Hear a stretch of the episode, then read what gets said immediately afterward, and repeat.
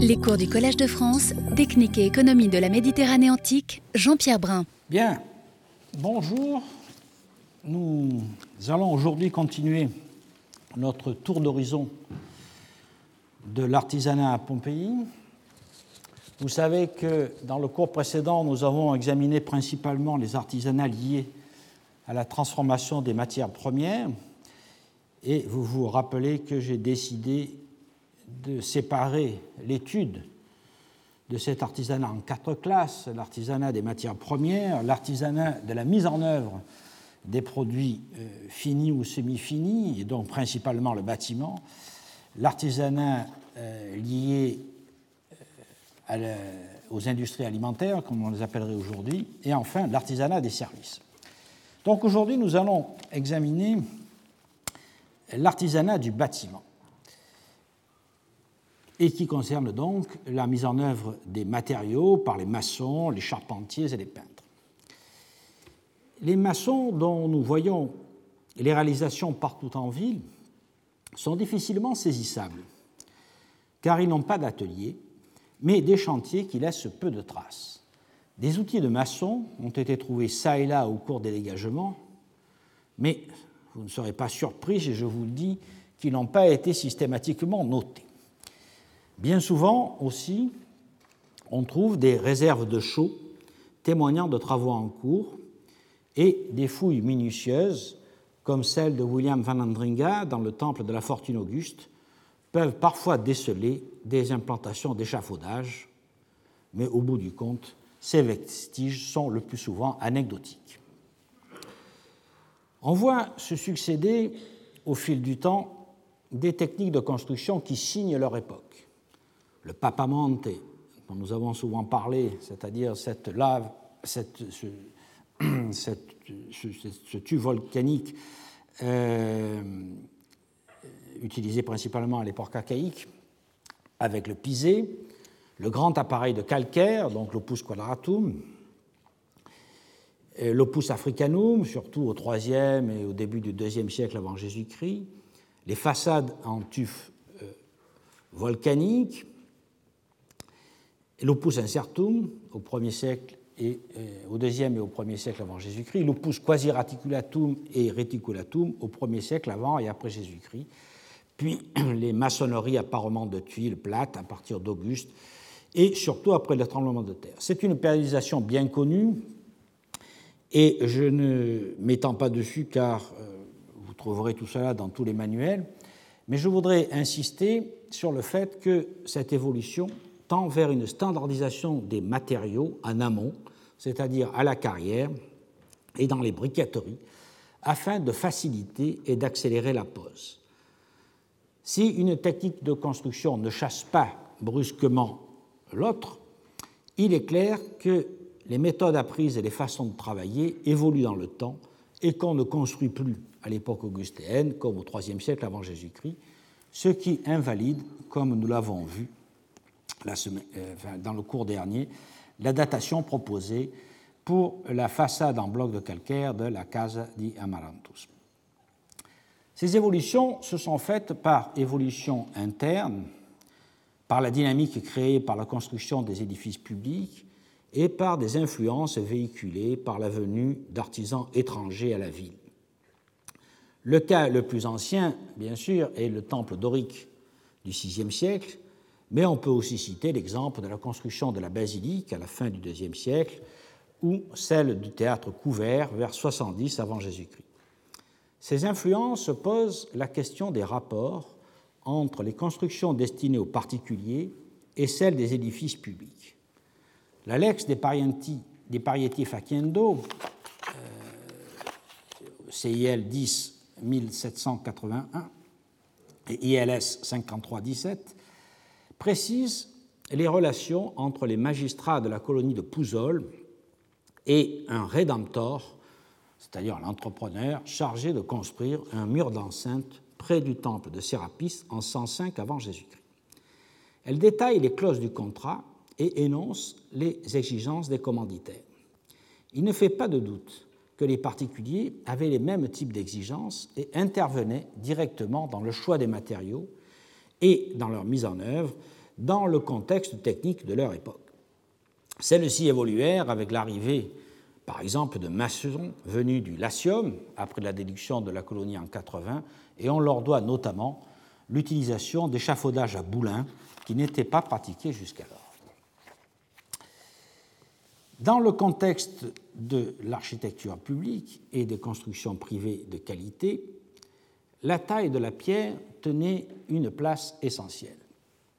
Et c'est d'abord le calcaire qui a utilisé, puis surtout le tuf volcanique dit de Nocher, et également le marbre qui fut travaillé par des artisans qui taillaient les blocs, les moulures, les colonnes, les bases, les chapiteaux, etc. Un programme d'études sur cette question, porté par le Centre Jean Bérard, est en cours à l'initiative des architectes Guillaume Chapelain et Guillaume Vincent. J'en présenterai les résultats principaux lorsque j'examinerai plus à fond les recherches récentes. Outre les artisans mettant en œuvre les pierres, il faut aussi rappeler la place des équipes de charpentiers nécessaires à toute construction, pour les charpentes elles-mêmes, mais aussi pour les échafaudages, nous avons vu un exemple tout à l'heure, et pour les machines de levage. Les charpentiers sont parmi les artisans les plus loués pour leur savoir-faire, par exemple chez Apoulet, et dans les inscriptions. Ils sont singulièrement absents des témoignages archéologiques. Tout au plus trouve-t-on quelques outils en fer pouvant euh, leur avoir appartenu, mais on voit bien là euh, encore combien notre vision est faussée par la disparition évidemment des matières organiques et singulièrement du bois. Mieux documentés sont les peintres. Toutes les maisons possédaient des peintures plus ou moins élaborées et de nombreuses équipes de peintres comportant des maîtres et des ouvriers se succédèrent au cours des siècles, depuis les peintures de style samnite jusqu'au quatrième style. Ce n'est pas le lieu ici d'y revenir, beaucoup d'ouvrages y sont consacrés, dont celui d'Alix Barbet, La peinture murale romaine, les styles décoratifs pompéens, paru euh, en 2009, euh, auquel je vous renvoie. Mais il faut dire un mot du modèle économique de cet artisanat qui a été bien explicité par Domenico Esposito dans un article qui s'appelle Il sistema economico e produttivo della pittura romana a Pompei, paru dans Les savoirs professionnels des gens de métier, études sur le monde du travail dans les sociétés urbaines de l'Empire romain, paru à Naples en 2011. L'auteur rappelle que les peintures des fresques murales n'étaient pas considérées comme euh, que les peintres des fresques murales n'étaient pas considérés comme des artistes, mais bien comme des artisans copiant des œuvres célèbres et animant les parois avec des compositions stéréotypées. Seules les peintures de chevalets, les portraits notamment, étaient considérées comme un art noble. Au moment de l'éruption de Vésuve, plusieurs équipes de peintres étaient au travail par exemple, dans la maison du Casello Iliaco en 1.6.4 et dans les maisons 1.16.3 euh, ou dans celle des, bien nommées, des peintres au travail, Pittor et Lavoro, en 9.12.9, où on a trouvé des amphores pleines de chaux et des coupes contenant des couleurs. L'étude des détails techniques et des motifs montre que chaque équipe avait ses particularités, et même si le sujet de la peinture était choisi par le commanditaire, l'exécution trahissait des facilités techniques. Ainsi, les travaux pouvaient être rapidement exécutés par des ouvriers qui étaient spécialisés dans telle ou telle partie. Des ateliers comme celui qui opérait dans les alentours de la Via di Castriccio était spécialisé dans des peintures d'une gamme moyenne utilisant peu de scènes figurées. Il devait s'adresser à des propriétaires de la plèbe moyenne, alors que l'officine qui a peint la maison des Vettii s'octroyait la décoration d'autres maisons de l'élite urbaine et des monuments publics. Le siège d'un de ces ateliers, probablement celui qui opérait justement via di Castriccio, a été dégagé en 1952 par Amedeo Mairi dans la maison 199.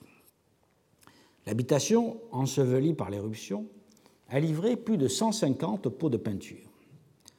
C'est une habitation tout en longueur, composée de trois pièces, desservie par un couloir débouchant dans une arrière-cour.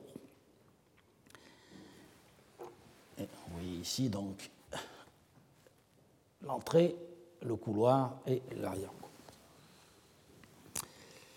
Les fouilles reprises par Marie Tuffre-Libre en 2001-2003 ont amené la découverte d'autres récipients avec des restes de couleur, ainsi que des plaques de terre cuite polychrome et des outils de peintre comme euh, ce couteau. Ces recherches ont surtout prouvé que l'atelier, actif en 1979, avait déjà une longue histoire, puisqu'il fut installé dans cette maison dans le courant du 1er siècle avant Jésus-Christ. Il faut donc imaginer une succession soit familiale de père en fils, soit par des esclaves remplaçant les maîtres et héritant du savoir-faire et des locaux. Cette entreprise artisanale s'adressait surtout aux clients du quartier et réalisait, je vous l'ai dit, des peintures courantes, quelquefois plus élaborées, selon la demande des commanditaires. La découverte dans la maison 1.16.3, où les peintres travaillaient en 79, d'une règle qui semble avoir été utilisée pour le dessin des architectures en perspective, montre le degré de technicité et de connaissance que possédaient les maîtres peintres de cette équipe, pourtant d'un modeste niveau artistique. Une autre règle à nivoire a été découverte dans une maison proche en 1.6.3. La découverte de coquilles d'œufs associées à une palette et à des tessons utilisés pour polir la surface des tableaux indique que l'atelier, outre les peintures murales, était aussi capable de réaliser des tableaux de chevalet, probablement des portraits sur bois, qui ont malheureusement disparu au moment de la catastrophe finale, mais vous connaissez bien euh, les nombreux portraits sur bois euh, qui ont été retrouvés en Égypte, notamment dans le Fayoum, et ça vous donne une idée euh, du type de portrait qu'on pouvait faire à l'époque. Au final,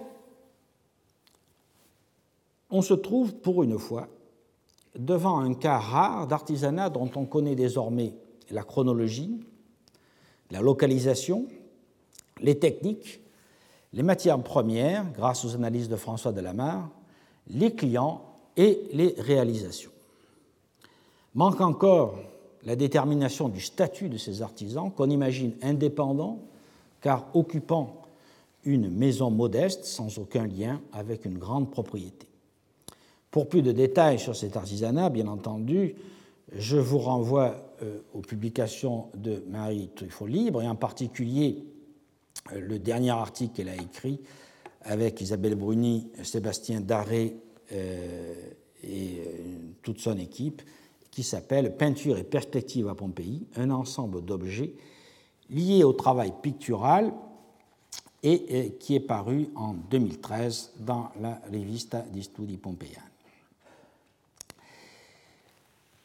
Après ce rapide tour d'horizon des artisanats liés au bâtiment, nous en arrivons maintenant à une grande catégorie qui est l'artisanat lié à la préparation des aliments.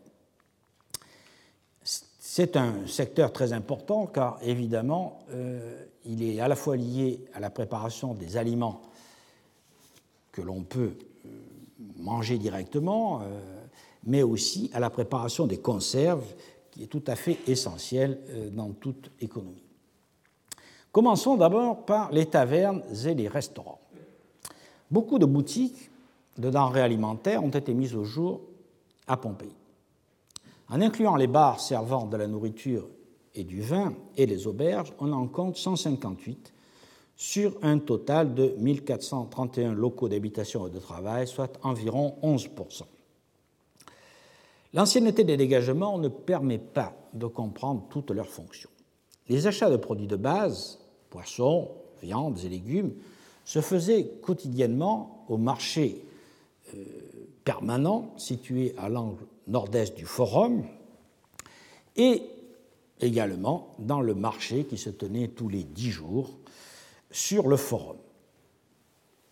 Mais les artisans transformant les produits alimentaires étaient dispersés dans toute la ville, sur les rues principales et notamment près des portes.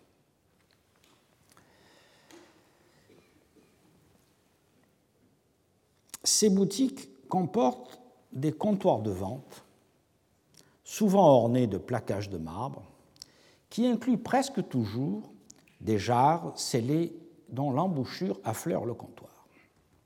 Selon Nicolas Montex, dans son ouvrage de 2010 sur Herculanum et dans ses écrits postérieurs, ces dolias auraient contenu des denrées alimentaires sèches, telles que des lentilles, des vesses et des pois chiches, que l'on aurait utilisées pour cuire des soupes ou des plats servis chauds dans la salle ou des plats à emporter.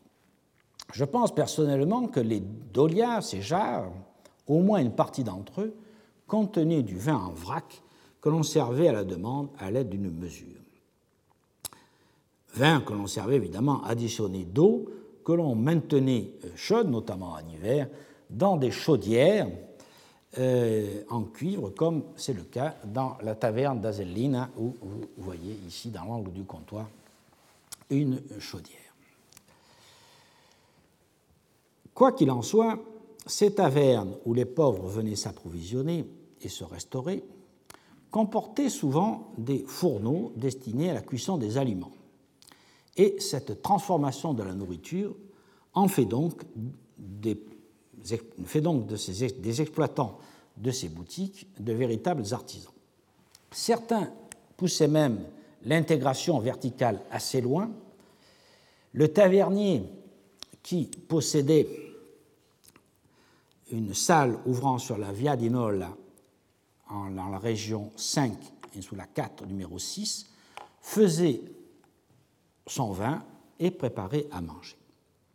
Avec Dorothée Némé et Guillaume Chaplin, nous avons repris en 2007 l'étude de cet ensemble qui a été dégagé entre 1899 et 1904. C'est un complexe qui couvre 140 mètres carrés au sol environ et qui a été construit après le tremblement de terre de 62-63 dans une maison préexistante. En façade, ici, la taverne est équipée d'un comptoir revêtu de plaques de marbre de récupération joliment agencées en décoration géométrique. Ce comptoir, comme vous le voyez ici, était équipé d'un foyer euh, qui permettait de préparer des plats chauds. La salle du comptoir elle-même était décorée de murales, de peintures murales aujourd'hui presque complètement disparues. Au début du XXe siècle, on y reconnaissait entre autres une figure de Bacchus appuyant sur un satyre. On faisait, comme je vous l'ai dit, du pain euh, que l'on servait euh, dans la, dans la taverne et dans une cuisine équipée de ce four à pain situé euh, au bout d'un couloir. Voici ici une vue rapprochée du comptoir avec les dolium et le foyer. Et ici, la vue de la façade avec la taverne elle-même et la salle dans laquelle les clients pouvaient consommer. Cette salle à manger, donc, était ornée d'un sol opus à décor géométrique et d'une peinture des quatrième style. Dans la seconde salle ouvrant sur la rue, donc ici, on accédait à une arrière-salle destinée à recevoir les clients.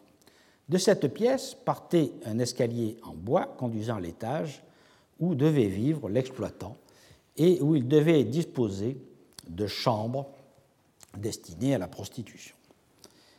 La pièce donnait accès à un couloir limitant à droite un petit fouloir à vin.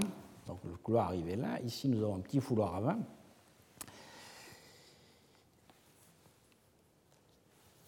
et euh, dont les pieds droits étaient ornés de peintures, au nord une Vénus pompéienne accompagnée d'un amour, et au sud une représentation de Mercure, le dieu du commerce.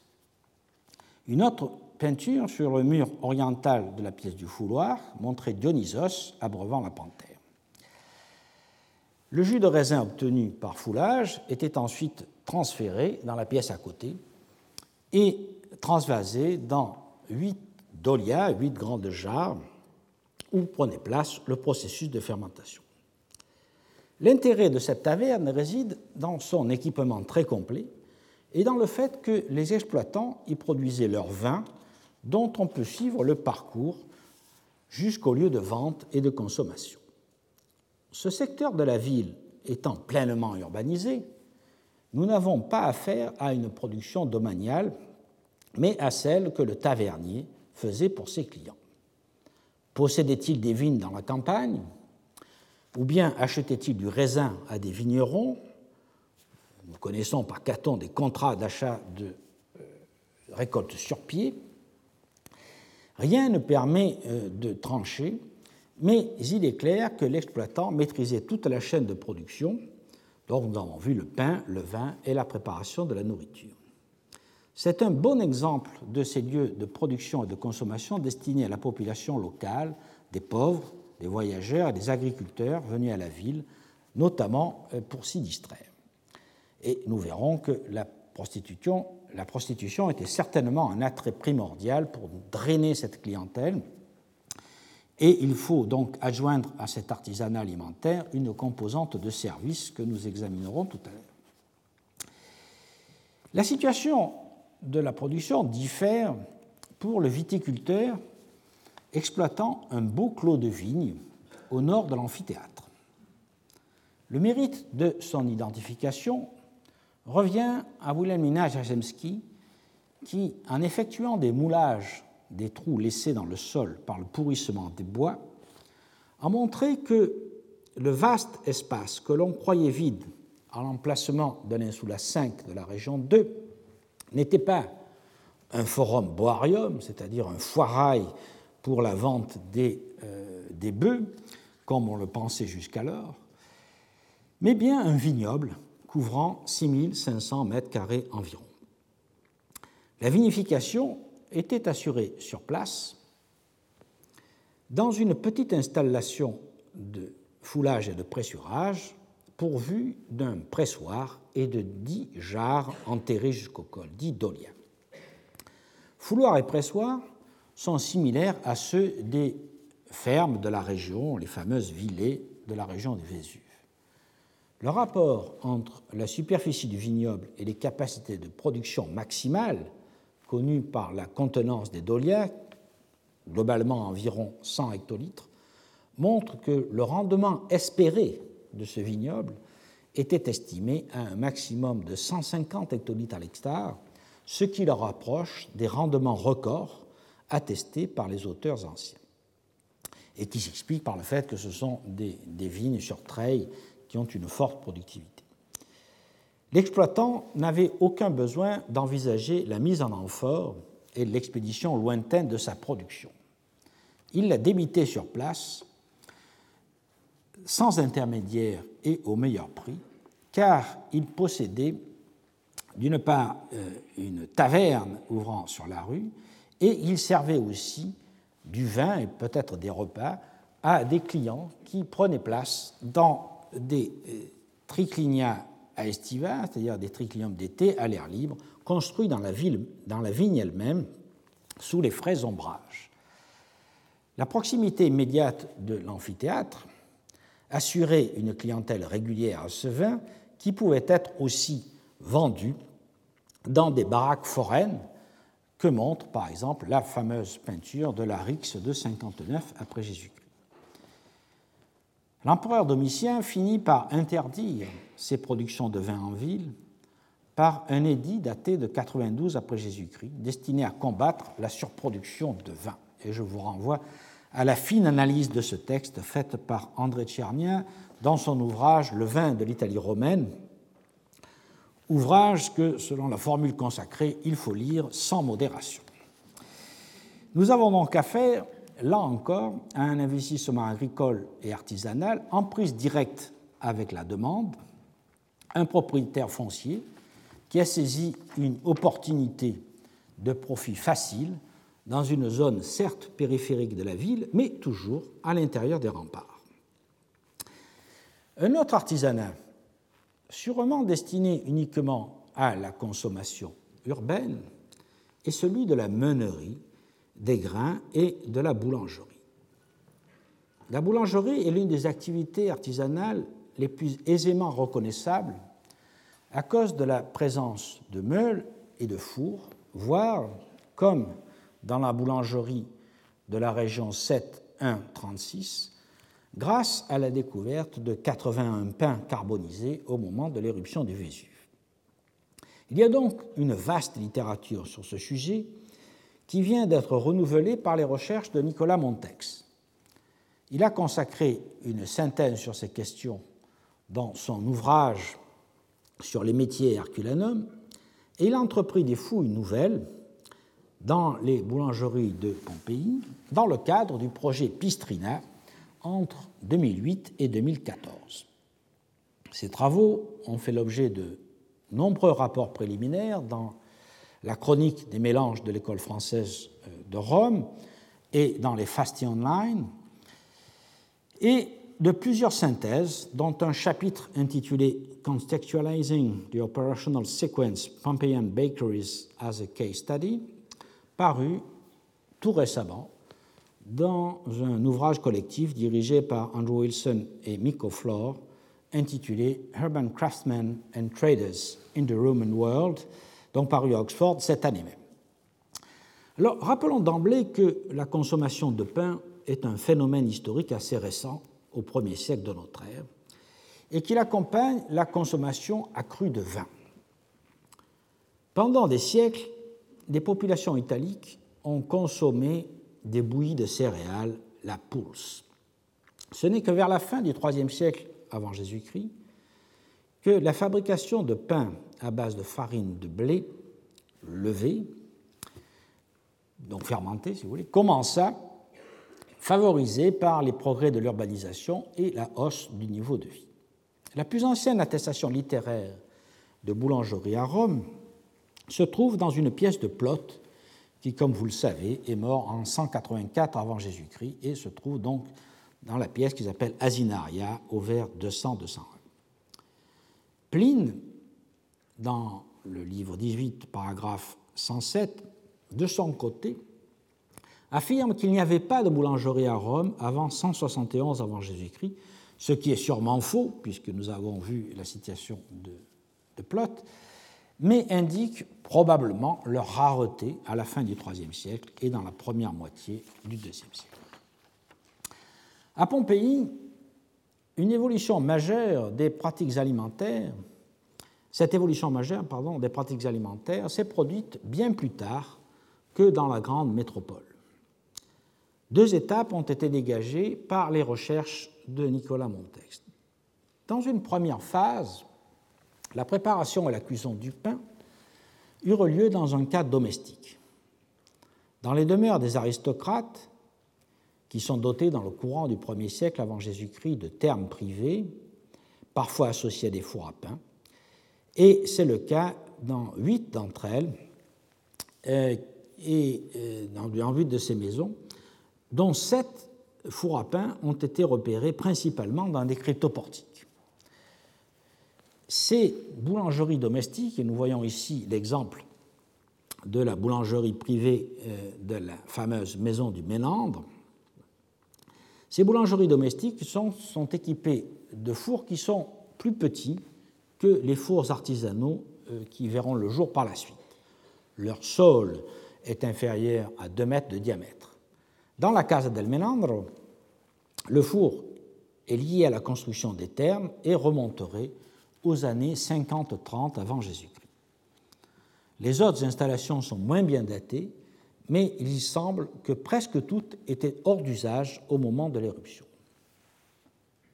La seconde phase se développer les boulangeries artisanales. 32 boulangeries artisanales existaient dans le troisième quart du premier siècle après Jésus-Christ. 21 comportaient une boutique de vente et 24 étaient dotés de moulins pour préparer la farine.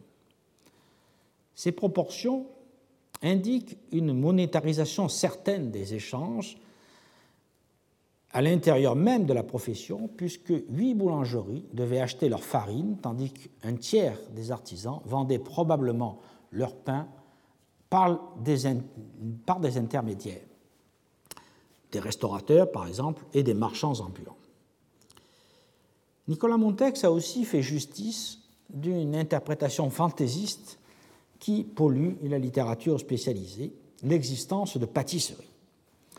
Giuseppe Fiorelli, dans son célèbre guide de Pompéi, identifie en effet les installations situées en 7 4 29 et 5 1 14 comme des pâtisseries, car l'une aurait un four à deux étages et l'autre avait livré de nombreux moules à gâteaux, entre guillemets. Mais rien de tout cela ne résiste à la critique. Tout au plus, la présence de deux fours en 1, 4, 12 pourrait suggérer deux types de produits différents, dont éventuellement des gâteaux, mais ils peuvent être tout aussi bien deux fours à pain témoignant d'une production plus intense. Malgré les variantes de détail, ces boulangeries artisanales sont toutes très bien équipées, montrant à la fois une maturité technique, des savoir-faire en matière de construction, des circuits commerciaux réguliers en ce qui concerne les matériaux et les meules, et aussi des investissements importants de la part des propriétaires. La chronologie de leur implantation manque encore de précision. vous voyez ici un exemple d'une de ces boulangeries euh, qui associe très souvent une salle où se trouvent les meules pour faire la farine, euh, une salle où il y a un pétrin mécanique et un four ou deux fours. Donc je disais que la chronologie pose problème, faute de fouilles stratigraphiques précises dans la plupart d'entre elles. Seule la boulangerie située en 1, 12, 1, 2 que nous voyons sur cette euh, photo a été sûrement datée entre les années 50 et 60 de notre ère. Son implantation est postérieure à l'émission d'une monnaie émise en 22 de notre ère et la boulangerie était en pleine transformation au moment du tremblement de terre de 62-63. Une construction sous Claude est donc plausible. L'homogénéité des techniques de construction que je viens de souligner pour l'ensemble de ces boulangeries euh, plaide pour une chronologie resserrée, probablement dans la première moitié du premier siècle. Il est vraisemblable que les transformations de la ville sous Auguste, l'explosion des, échanges commerciaux et la dynamisation de l'économie se sont accompagnées d'une démocratisation de la consommation de pain. C'est cette nouvelle demande qui a provoqué l'investissement d'une part des élites dans des boulangeries. Ces dernières comportent des vestiges des principales étapes de la chaîne opératoire de la préparation du pain. La plupart recevaient le grain apporté dans des sacs par des ânes et le boulanger, en fait le pistor, se chargeait de les moudre. Le moulin est d'ailleurs l'emblème que les pistores font systématiquement représenter sur leurs pierres tombales. À Pompéi, la farine était obtenue en utilisant de grands moulins en forme de deux troncs de cône inversés. La majorité de ces meubles, de ces meules, a été importée depuis les carrières d'Orvieto en Ombrie. Environ 90 meules de ce type ont été recensées à Pompéi. Elles étaient scellées sur des massifs de maçonnerie dont le sommet débordant était recouvert d'une feuille de plomb pour recueillir la farine. Elles étaient le plus souvent entraînées par des équidés, meules et mulets surtout, euh, mules et surtout.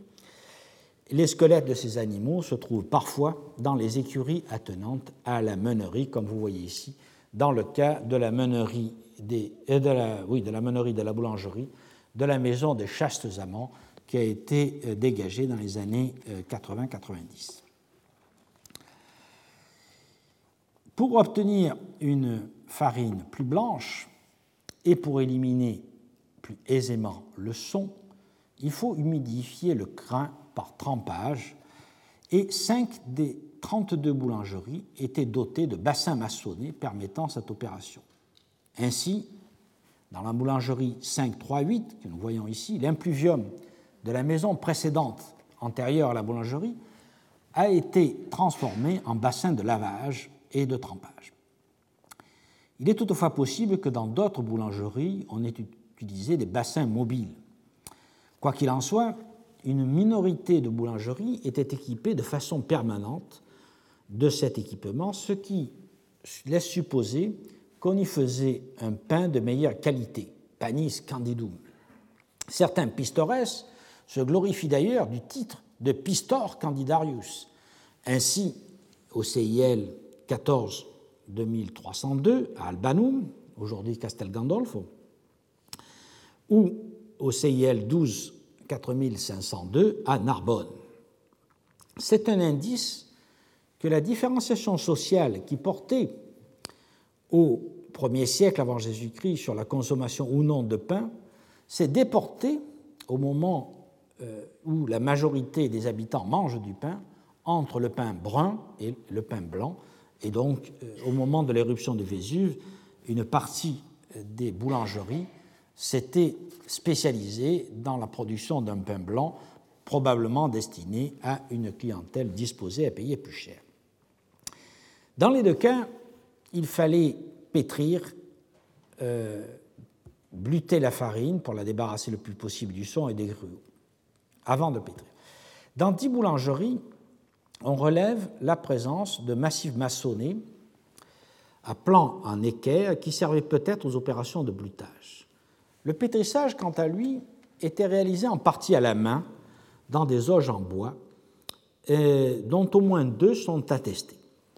Voici ici un exemple euh, d'un bas-relief euh, de Rome qui montre des boulangers en train de pétrir dans des pétrins en bois, et ici les cas d'une pièce de la boulangerie 9310 où on voit les pieds euh, d'une espèce de table ou d'un coffre qui servait à ce pétrissage.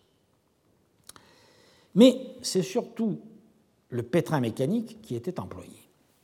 21 boulangeries sont équipées de cette machine actionnée par des hommes. Dans un cylindre de basalte, on ajustait une crapaudine centrale qui recevait un axe muni de pales de bois latérales, malaxant la pâte dans euh, la cuve cylindrique, qui était elle-même munie de fiches horizontales destinées à euh, triturer le mélange aux farines.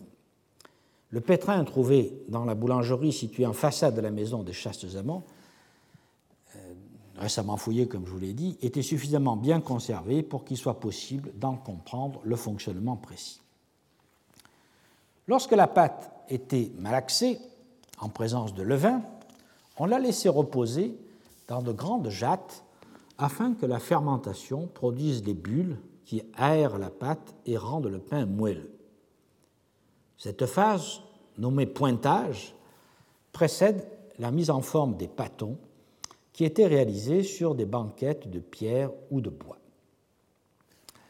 On façonnait notamment des pains ronds à surface prédécoupée en quartiers. Quelquefois, ces pains étaient marqués. À Herculanum, on a trouvé un pain marqué Celer, esclave de Quintus Granus Vetus.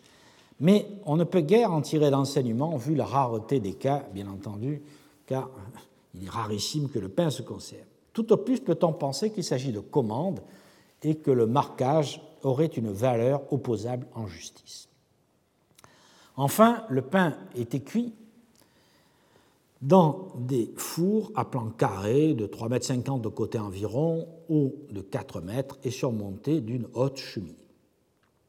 Le plan de cuisson était situé à hauteur d'homme, bâti sur un compartiment euh, lequel, dans lequel le bois était stocké.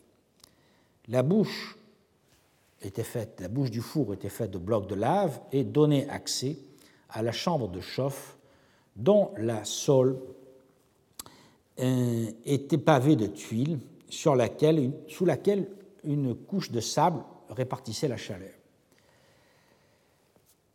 La plateforme devant le four servait à passer les pains à enfourner et la coupole, que nous voyons là, d'un diamètre compris entre 2 mètres et 2 mètres 50, était faite de rangées de pierres de basalte et de tuiles. Elle disposait d'une cheminée placée dans la partie antérieure et après la chauffe, la cheminée était fermée pour garder la vapeur d'eau qui rend le pain souple. Le four était chauffé au bois. Donc voici ici un autre exemple. Hein. Ils sont tous sur le même modèle, avec euh, la sole ici, euh, la coupole. Et donc ces, ces, fours étaient chauffés au bois et aussi au grignon d'olive. Les analyses récemment effectuées par Mme Materne du CNRS ont montré que dans certains cas, les grignons, c'est-à-dire les noyaux d'olive et les pots résultant de la, de la presse après l'extraction de l'huile, représentaient jusqu'à 99% des échantillons prélevés, notamment dans la boulangerie 1.12.1.2 et dans la boulangerie 9.3.19. Cela n'a rien d'étonnant, car les grignons ont un fort pouvoir calorifique et que l'éruption, nous l'avons vu dans un cours précédent, eut lieu non pas en août, comme on l'a longtemps dit, mais durant l'automne avancé, et donc en pleine saison de fabrication de l'huile d'olive. Nul doute qu'au printemps ou en été, d'autres combustibles devaient être aussi employés. Mais l'emploi de grignons permettait une forte diminution des temps de chauffe, deux fois moins de temps, et du volume de combustible, puisqu'il est dix fois plus calorifique que le bois normal. Les pins étaient ensuite disposés sur la sole, nous l'avons vu, et leur forme circulaire, d'un diamètre variant entre 19 et 23 cm, permettait de couvrir l'entière surface de la sole, et c'est ainsi qu'ils ont été retrouvés en 1862 dans la boulangerie 7136. Il ne serait pas de question ici de présenter toutes les boulangeries récemment nettoyées et étudiées par l'équipe de Nicolas Montex, qui sont détaillées dans les chroniques des euh, mélanges de l'école française. Et je prends seulement trois exemples. Le premier est la boulangerie 6327, qui est assez célèbre car elle a été dégagée en 1809-1810 en présence de François Mazois, qui en a donné un plan euh, des coupes et une restitution absolument admirable pour l'époque et encore aujourd'hui. C'est publié, bien entendu, dans l'ouvrage euh, essentiel de François Mazois, Les ruines de Pompéi, seconde partie, paru à Paris en 1824.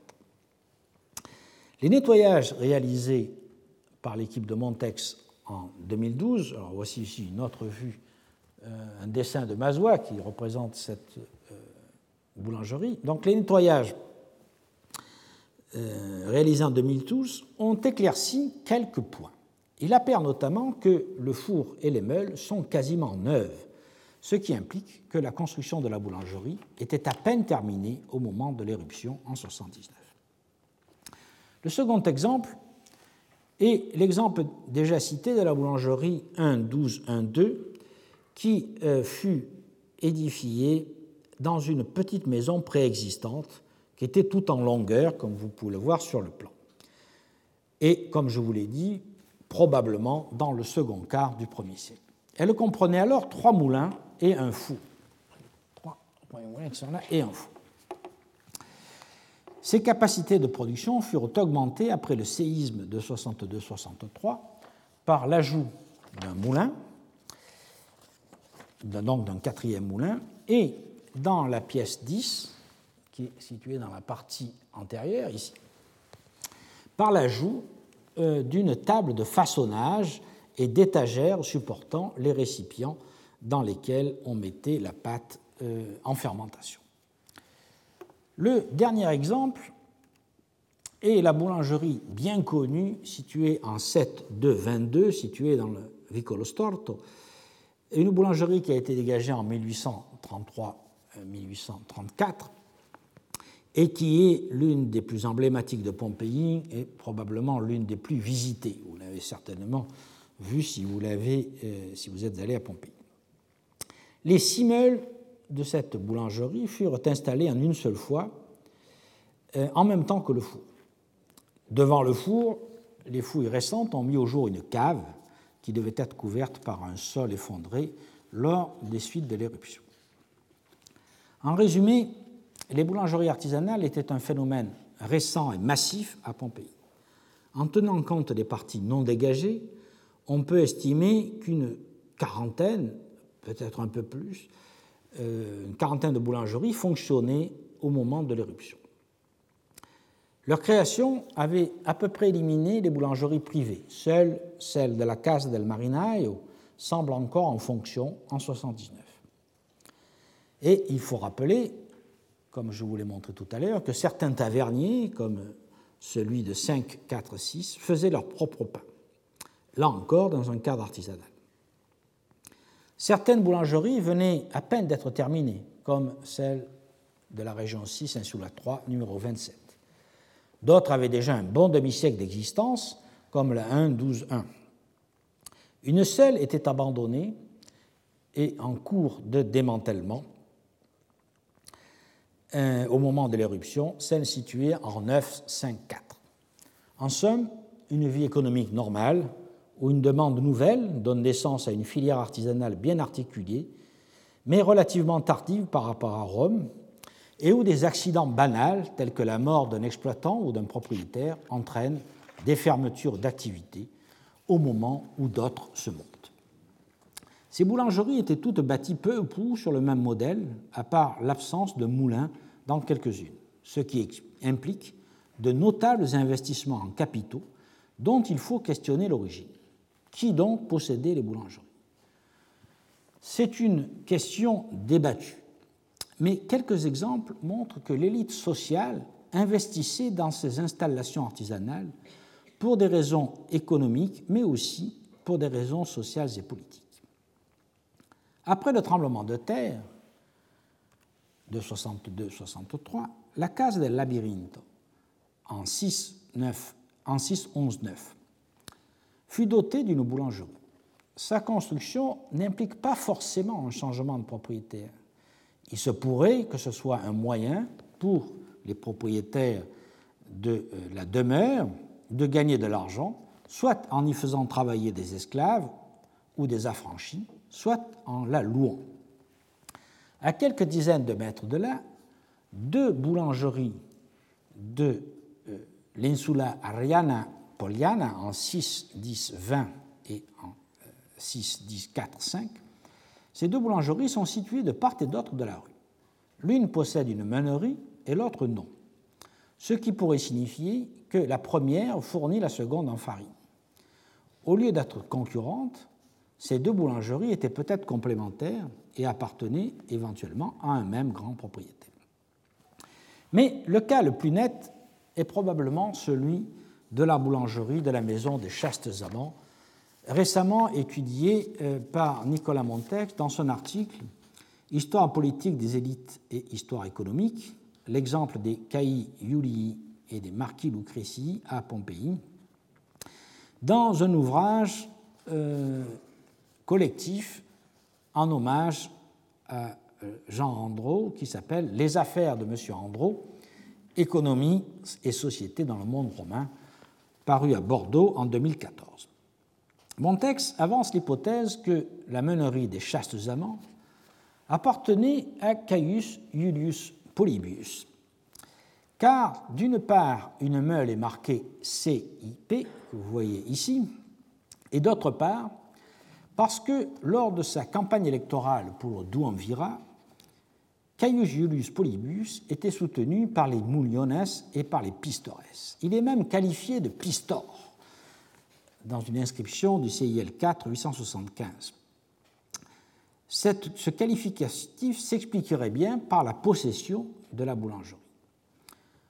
On tient là un bel exemple d'investissement dans un artisanat qui demande des capitaux importants, d'une part pour acquérir ou louer un emplacement vaste dans une rue passante, ici la Via de l'Abondance, et d'autre part pour faire construire le four à pain et pour importer de fort loin nous l'avons vu depuis l'Ombrie, des meules de qualité. Euh, en outre, le recrutement de la main-d'œuvre, esclave ou non, et l'achat de matières premières, dont le blé, suppose des disponibilités financières notables. Dans une ville en expansion comme Pompéi, la demande de pain allait croissante et la meunerie et la boulangerie devaient rapporter de bons revenus.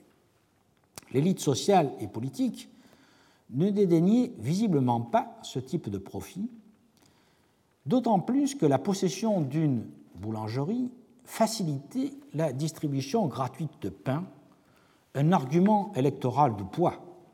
Ce n'est pas pour rien que le qualificatif de pistor est employé dans l'inscription électorale euh, en faveur de Caius Julius Polybius, euh, une autre inscription où il est écrit Je vous demande d'élire Caius Julius Polybius comme édile, il porte du bon pain.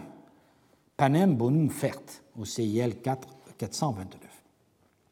Et il faut rapprocher cette inscription d'une fameuse peinture trouvée en 7 3 10 qui montre non une boutique de vente de pain comme on l'a longtemps pensé, mais la distribution gratuite de miches par un homme habillé d'une toge blanche, donc un candidat aux élections faisant campagne, comme il se doit, in toga candida. Il y avait des intérêts multiples, il y avait donc des intérêts multiples, et pas seulement économiques, et des entrepreneurs de boulangerie de tous les niveaux, dont le sommet est bien sûr représenté à Rome par le Redemptor Pistoris Marcus Virgilius Eurysaces, dont le tombeau magnifique, situé devant la porte à Maggiore, représente toutes les phases de la fabrication du pain dans une boulangerie quasiment industrielle utilisant des meules et des pétrins mécaniques, mais c'est évident que là nous sommes à une autre échelle, nous sommes à Rome, et que nulle part à Pompéi on a trouvé euh, de boulangerie industrielle entre guillemets aussi importante. Toutefois, comme nous l'avons vu, l'investissement dans les boulangeries de la part des élites était certainement rentable. Il en est probablement de même pour euh, d'autres artisanats alimentaires, tels que celui des salaisons de poissons,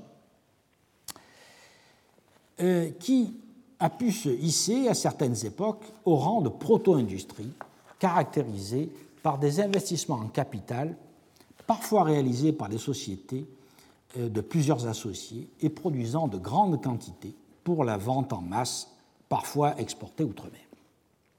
Rappelons que les conserves de poissons ont été, avant l'invention des réfrigérateurs, une réserve de protéines bon marché, disponible en toute saison, en association avec les salaisons de viande et autres charcuteries. Les salaisons de poissons en Italie antique ont fait l'objet d'un ouvrage récent d'Emmanuel Bott Salaison et sauce de poisson en Italie du Sud et en Sicile durant l'Antiquité, paru à Naples en 2009. J'en extrais quelques notions pour montrer à la fois l'importance de cette industrie alimentaire et ses procédés. Pour être salés, les poissons doivent être traités tout de suite après la pêche. Il faut les vider et les plonger immédiatement dans un bassin et les couvrir de sel. Le salage à sec qui est réalisé surtout dans les petits récipients tels que des tonnelets, alterne des couches de poisson et de sel. Les poissons trop grands pour être salés entiers étaient coupés en morceaux. Les thons, qui étaient le plus utilisés du fait de leur taille et de la qualité de leur chair, étaient débités. Et on faisait des conserves particulières de panses et de coups de thon, euh, selon euh, ce que nous en dit Pline. Les cuves de salaison, les cétariers, euh, étaient très largement euh, installées, notamment en Espagne. Et euh, on trouve ce terme, par exemple, chez Pline, qui mentionne que certaines étaient pleines de maquereaux, au livre 9, paragraphe 49. Outre les poissons salés, c'est-à-dire la chair de poisson salé, on préparait aussi des sauces de poisson, le garum, le liquamen et la murea, dont les mentions sur des vases de Pompéi assurent qu'il s'agit de produits différents que l'étude d'Emmanuel Bott a précisé. Je vous montre ici par exemple une, amphore trouvée dans nos fouilles à Cume euh, qui euh, contenait du poisson salé, et non pas de la sauce de poisson, hein, des tranches de poisson salé, en l'occurrence du thon, qui était donc l'une des spécialités non seulement de l'Espagne, mais nous allons voir aussi de l'Italie. Donc, outre cette tranche de poisson salé, il y avait ces fabrications de sauces de poisson qui étaient très prisées, le garum, qui est une sauce décrite par Pline au livre 31, paragraphe 93, qui consiste à faire macérer dans le sel des intestins de poisson, surtout des maquereaux, et à recueillir le liquide. On faisait notamment le garum aimation, préparé avec le sang et les entrailles des thons, qui était très apprécié. Le garum préparé à Carthagène, à Clazomène, à Lepsis Magna et à Pompéi même était particulièrement réputé. Le liquamène, qui était une autre source de poisson dont nous ne connaissons pas véritablement la recette. Il y avait aussi la muria, qui se formait d'elle-même avec l'eau contenue dans les poissons mêlés au sel lors du processus de salage. C'est le liquide qui restait lorsque les tranches de poisson avaient été retirées des cuves. C'est donc un sous-produit, mais certains types de muria avaient acquis une grande notoriété, notamment celle d'Antibes, de Toury, en Calabre, et la muria de la province de Dalmatie. Comme la muria est mentionnée dans des petits conteneurs de Pompéi à côté du garum et du liquamène, on peut en déduire que cette production pompéienne était également appréciée. Enfin, on commercialisait, on l'alec, qui est le résidu du garum, une pâte qui reste lorsqu'on a retiré la sauce. C'était un sous-produit généralement bon marché, mais là encore, la mention d'Alex Optimum sur des conteneurs de Pompéi, par exemple au CIL 4 57 17 et suivants, montre qu'il y avait des qualités recherchées, notamment celles fabriquées à base de foie de mulet et de surmulet. Les salaisons de poissons ont été fabriquées en grande quantité dans tout le pourtour du bassin méditerranéen, ainsi que de la mer Noire, dès l'époque grecque classique au moins. Durant l'Empire romain, ces productions prennent des proportions énormes, notamment sur la façade atlantique de la péninsule ibérique, ainsi qu'en Mauritanie tingitane et dans tout le secteur du détroit de Gibraltar, en Afrique et en Méditerranée, euh, et en Italie, pardon, en Italie méridionale et notamment en Sicile, où des installations comportant euh, plusieurs dizaines de cuves ont été mises au jour. Pompéi offre l'opportunité d'étudier les débuts de cette activité, au moment où elle sort de la sphère domestique, pour devenir un artisanat véritable. En plusieurs lieux, notamment aux abords de la Porta Stabia et de la Porta Colano, des cuves ont été mises au jour dans les niveaux de boutique de la seconde moitié du deuxième siècle avant Jésus-Christ. Un article de Stephen Ellis, The Rise and Reorganization of the Pompeian Salted Fish Industry, paru dans un ouvrage collectif qu'il a lui-même dirigé qui s'appelle The Making of Pompeii, Studies in History and Urban Development of an Ancient Town, paru en 2011, a fait le point de nos connaissances en s'appuyant sur ses propres fouilles de la Porta Stabia, du secteur de la Porta Stabia, commencé en 2005. Dans ce quartier populaire près de la porte, nous voyons ici la porte et euh, le secteur que euh, Stephen Ellis a fouillé, les maisons sont modestes et comportent toute une boutique en façade. Dans la phase finale précédant l'éruption, ce sont surtout des tavernes et des restaurants. Mais dans une phase antérieure, plusieurs de ces boutiques possédaient des cuves qui seront par la suite comblées. Cinq ont été fouillées en, 7, 7, euh, en 8, 7, 1 et en 1 euh, et dans la région 1 insula. Leur identification a été assurée par la découverte dans une des cuves d'une couche d'arêtes de poisson. Leur contenance varie entre un peu moins d'un mètre cube et près de 3 mètres cubes, montrant que les volumes de production différaient selon les artisans. Mais ces volumes restent très modestes comparés aux grands établissements d'époque impériale de la péninsule ibérique, de la Mauritanie tingitane et de la Sicile. Mais il faut replacer cet artisanat à l'échelle de son temps, c'est-à-dire la fin du IIe siècle et le début du 1er siècle avant Jésus-Christ. Époque de la construction donc de toutes ces cuves et de celles, les six qui ont été fouillées près de la porte à Ercolano, ici, par l'équipe de Rick Jones et Damien Robinson, qui ont euh, fait une publication à ce sujet en 2005. Dans ce secteur de la porte à Ercolano, une partie des installations a été détruite lors du siège de 89 avant Jésus-Christ, et une autre située un peu plus au sud, dans le courant du 1er siècle avant Jésus-Christ. Quelques autres cuves ont été mises au jour en d'autres lieux, que nous voyons ici, notamment dans ce secteur près du forum ou sur le forum même, notamment deux boutiques en façade de la maison des noces d'Hercule et euh, dans les boutiques qui étaient euh, situées sur le côté oriental du forum et qui avaient été fouillées par Amedeo Maiori. Steven Ellis pense en effet que certaines des onze vasquettes décrites, enfin mentionnées par Maiori, dans les sept boutiques du côté oriental du forum pourraient servir aux salaisons de poissons, mais nous avons vu dans un cours précédent qu'une autre explication est aussi possible, certaines auraient pu être des cuves de décantation des huiles à parfum. Mais les deux ont pu euh, voisiner sur le forum.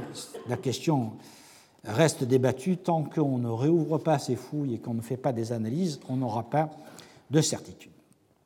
Quoi qu'il en soit, nous avons affaire ici à une production urbaine destinée à la population locale et aux agriculteurs des environs. L'activité était probablement saisonnière, profitant de la présence des thons entre avril et octobre. Plusieurs cuvées successives pourraient être réalisées durant le printemps et l'été, profitant à la fois de l'abondance des poissons pêchés dans le golfe et du sel récolté dans les Salinae Herculae mentionnées par Columel. La partie nord-ouest de la ville, où ont été trouvées de nombreuses cuves de poissons, donc cette partie-là,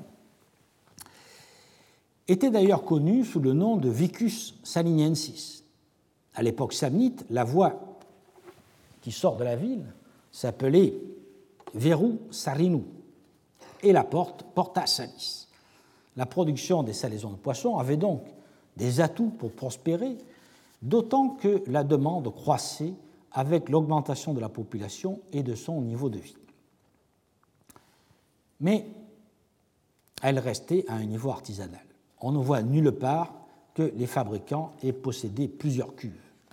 Il faut imaginer que les artisans travaillaient en famille, comme c'est encore le cas à Cetara, sur la côte amalfitaine, où l'on prépare la colatura di Alici, qui se situe dans cette tradition, mais en utilisant une technique différente. Pratiquement toutes les cuves de salaison de ces boutiques, celles qui ont été fouillées jusqu'à présent, sont comblées vers la fin du 1er siècle avant Jésus-Christ. Or, Strabon, livre 3, 4, 6 et livre 6, 1, 1, ainsi que Pline, livre 31, 94, mentionnent Pompéi comme un lieu de production de salaisons et de garonnes de poissons réputés pour leur qualité. Cela implique que les salaisons étaient produites ailleurs, probablement sur le littoral, comme dans toutes les régions de l'Empire où l'on voit se multiplier les grands établissements hors les murs qui supplantent en importance les ateliers restés en centre-ville. Certains subsistent, comme par exemple à Sabrata ou à Tipaza, dont euh, Tuatia Amraoui nous a parlé récemment. Par ailleurs, l'épigraphie des conteneurs appelés urkei indique que Aulus ombosius chaos commercialisé de notables quantités de sauces de poisson réputées, de garum, de muria et de liquamen. C'est probablement à ce personnage que pense Pline lorsqu'il cite la bonne réputation du garum de Pompéi.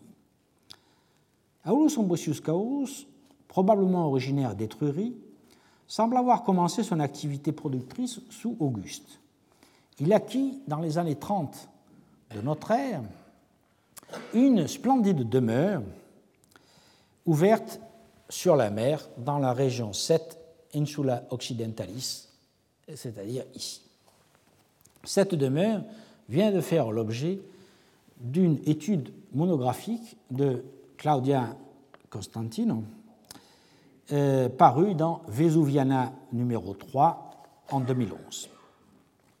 Pour témoigner de sa réussite industrielle et commerciale, dont il était visiblement fier, il fit représenter quatre conteneurs de sauce de poisson sur une mosaïque ornant l'atrium de sa maison. Vous voyez ici sa maison qui domine la mer, avec une très grande maison, avec un atrium, un grand péristyle euh, ouvrant sur le paysage, et un second atrium ici, dont la mosaïque était ornée de quatre euh, conteneurs de sauce de poisson qu'on appelle des urquilles, qui euh, mentionnent chacune une inscription différente faisant référence aux différents produits commercialisés. Par exemple, le liquamen optimum ex officina scauri. La forme typique de ces vases était sa marque de fabrique. L'ampleur de l'entreprise de Scaurus se mesure au nombre de ces urquilles trouvées à Pompéi et dans sa région, et même une possibilité d'exportation, puisqu'on en a trouvé à Fosse-sur-Mer, mais il est possible qu'il s'agisse seulement de vases appartenant à l'équipage d'un navire, plutôt qu'à une véritable exportation. On attendra d'en savoir plus. Mais on mesure surtout l'importance de sa production au nombre des esclaves qu'il employait dans son établissement, puisqu'on en connaît au moins huit. Cette entreprise, dont la prospérité était fondée sur la qualité du produit garanti par sa marque, dépassait la taille des anciens ateliers urbains. Son établissement de salaison devait se situer ailleurs qu'en centre-ville, probablement sur le rivage, près des salines.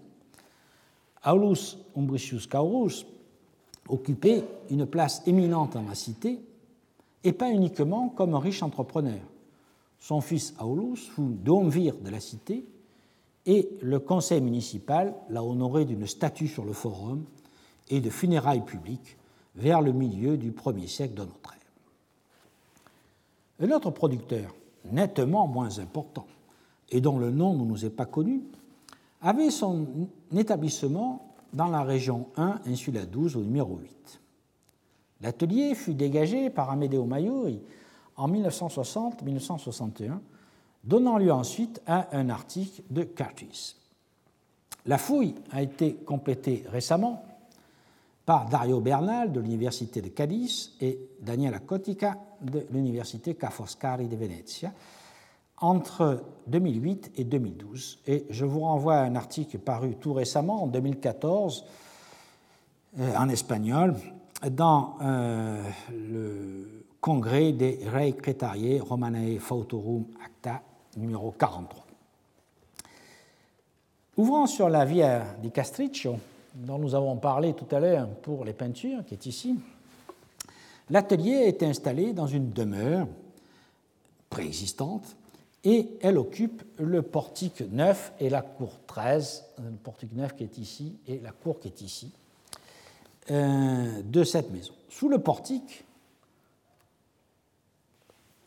voit ici, ici le plan de cette maison avec le portique et la cour. Sous le portique, cinq dolias remployés d'une installation vinicole, ont servi à la préparation d'une sauce de poisson qui était en cours au moment de l'éruption. Au fond des jarres se trouvait une couche de restes de poisson, principalement des anchois. À côté étaient disposés plusieurs amphores contenant le même produit. Dans la cour 13, qui était située ici, l'artisan avait préparé des amphores Dressel 21-22 déjà utilisés pour des conserves de poissons afin de les remployer pour ses propres productions.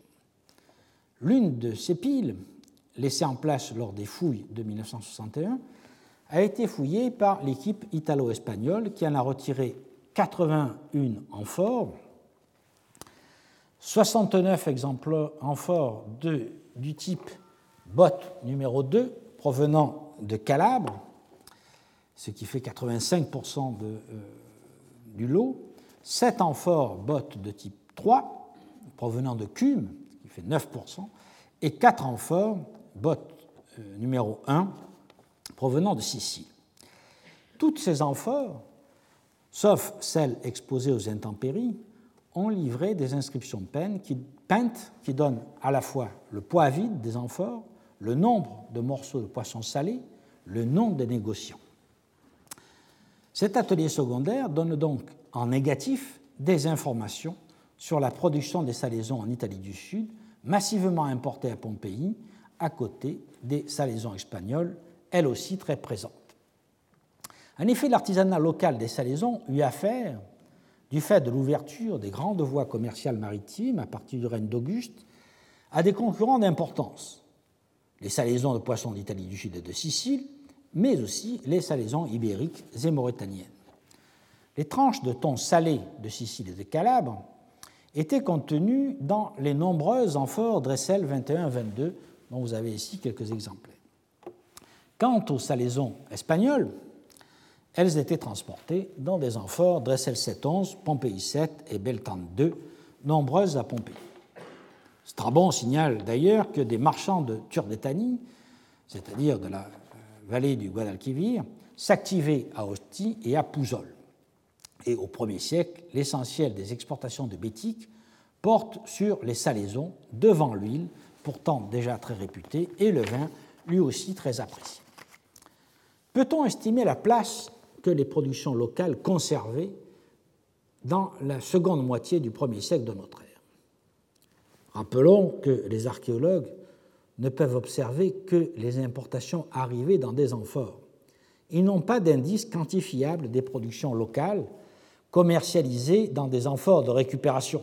nous avons vu que dans l'atelier 1 8 l'artisan récupérait des amphores Dressel 21-22 qu'il lavait et qu'il remployait pour ses propres productions. On peut donc mesurer approximativement la part respective des importations d'Espagne et de Mauritanie par rapport à celles de Sicile et de Calabre à Pompéi, ce qu'a fait Emmanuel Bott dans son livre, mais pas les, euh, productions locales, pas par rapport aux productions locales. Mais même cet euh, examen des importations est difficile car on ne dispose pas d'un échantillon fiable et parce que beaucoup d'amphores ont été remployés. En ne prenant en compte que les amphores portant des étiquettes peintes, Emmanuel Bott arrive à la conclusion que les importations de salaisons italiennes sont légèrement inférieures aux importations ibériques, ce qui est corroboré par les comptages dans un dépotoir de Cume euh, daté de l'époque flavienne, où les salaisons italiennes font à peu près jeu égal avec celles d'Espagne. Mais, comme je vous l'ai dit, ces comptages ne nous informent en rien sur la place des productions locales, mis à part ce produit de luxe qui était le garum de Olus Embricius Corus, dont les flacons sont marqués et facilement reconnaissables. Au total, malgré le poids des importations, je pense que l'industrie locale des salaisons s'est maintenue, car il n'y a pas de raison qu'elle disparaisse. La demande était là, en augmentation, les ressources aussi, c'est-à-dire le poisson et le sel, la main-d'œuvre restait peu coûteuse. Il faut donc imaginer que si les petits producteurs ont été en grande partie éliminés, mais pas tous, puisqu'il en restait au moins un dans la région 1, nous l'avons vu, quelques entrepreneurs, comme Scaurus, ont perpétué cette industrie en la délocalisant hors de la ville. Nous avons donc fini le cycle des euh, artisanats liés aux productions alimentaires et je vais rapidement évoquer les artisanats de services qui sont bien entendu difficiles à distinguer car ils laissent peu de traces. Le principal de, ces artisanats de service est celui qui concerne les transports, qui nous est connu principalement par l'épigraphie et par l'iconographie. Les moulionnes qui proposaient leurs services près de la porte d'Herculanum, où il y avait des cochers publics, nous sont donc connus par quelques graphitos. Il faut imaginer Pompéi parcouru par des files d'ânes portant des sacs, notamment de grains, et par des chariots transportant des matériaux de construction ou du vin contenu dans d'énormes outres faites de peau de bœuf cousu et portés sur des berceaux, comme vous voyez ici, dans une peinture d'une taverne dont nous allons reparler tout de suite, qui est située dans la région 6, Insuladis au numéro 6. Mais les corps d'animaux n'ont pas retenu la même attention que les corps humains au cours des fouilles, et en général, ils ont été jetés, sauf dans les fouilles récentes. Et rares sont les charrettes qui ont subsisté. On peut à peine citer la charrette de la maison du Ménard, par exemple. Enfin, beaucoup de transports se faisaient à dos par des portefaix, les sakarii, dont la présence est connue par quelques inscriptions, euh, notamment au CIL 4 2040 et 5019. Un autre artisanat de service, beaucoup plus évident d'un point de vue archéologique, est le nettoyage des vêtements réalisé par les foulons. J'y reviendrai dans un prochain cours à partir des travaux de Mycoflore déjà cités, mais il suffit de rappeler ici que les fouloniqués avaient pour fonction première de nettoyer et blanchir les tuniques et toges grâce à un piétinement dans une eau additionnée principalement euh, d'argile ou d'urine fermentée. Les tissus étaient ensuite rincés, blanchis au soufre et pressés. Ces services s'adressaient principalement aux notables de la ville et les foulons se trouvaient, comme les parfumeurs, à l'interface entre l'élite urbaine, dont ils lavaient les vêtements, et le peuple dont ils faisaient partie. Cette position intermédiaire explique leur rôle lors des campagnes électorales, sans que pour autant ce rôle fasse d'eux des notables.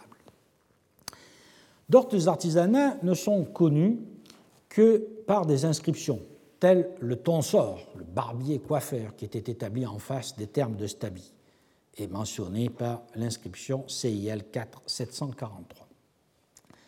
Un autre artisanat de service est la prostitution. D'aucuns s'étonneront que j'ose inclure cette pratique parmi les artisanats. Mais nous savons que malgré l'opprobre qui frappe cette activité dans notre culture judéo-chrétienne, les économistes contemporains n'hésitent pas à l'inclure dans le calcul de l'activité économique. Or, il s'agit bien, dans les villes antiques, non d'une activité clandestine, mais d'un artisanat de service. Des proxénètes, des taverniers, des gérants de termes investissaient ouvertement dans la construction de bâtiments et dans l'achat d'esclaves qu'ils prostituaient dans leurs établissements, soit comme activité principale, soit pour attirer une clientèle supplémentaire. Dans la taverne 6-10 que nous avons vue tout à l'heure, parmi les tableaux peints sur les murs, entre des scènes de cabaret que vous voyez ici mentionnées, euh, commentées par des légendes du type Ade calicem sentinum, c'est-à-dire remets-moi une coupe de vin de Sétia, ou Hoc nini mi est, qui vol sumat. Qui le veut ici? Non, c'est à moi, que l'on voit ici. Il y avait un cadre représentant des acrobates exécutant une performance pornographique. C'était bien, un lieu de prostitution. Nous avons, on voit ici une, une image d'approche, si j'ose dire. C'était bien un lieu de prostitution car lors du dégagement furent retrouvés cinq squelettes de femmes qui portaient des bijoux. Outre cette taverne, deux autres présentaient des scènes pornographiques, celle du roi de Prusse en 7-9-33 à côté du Macellum et celle de Lucius Numisius à l'est du Capitole en 7-7-18 signalée par un bas-relief explicite comme vous pouvez le voir. Et certaines tavernes, dont la taverne d'Azelline, employaient des prostituées.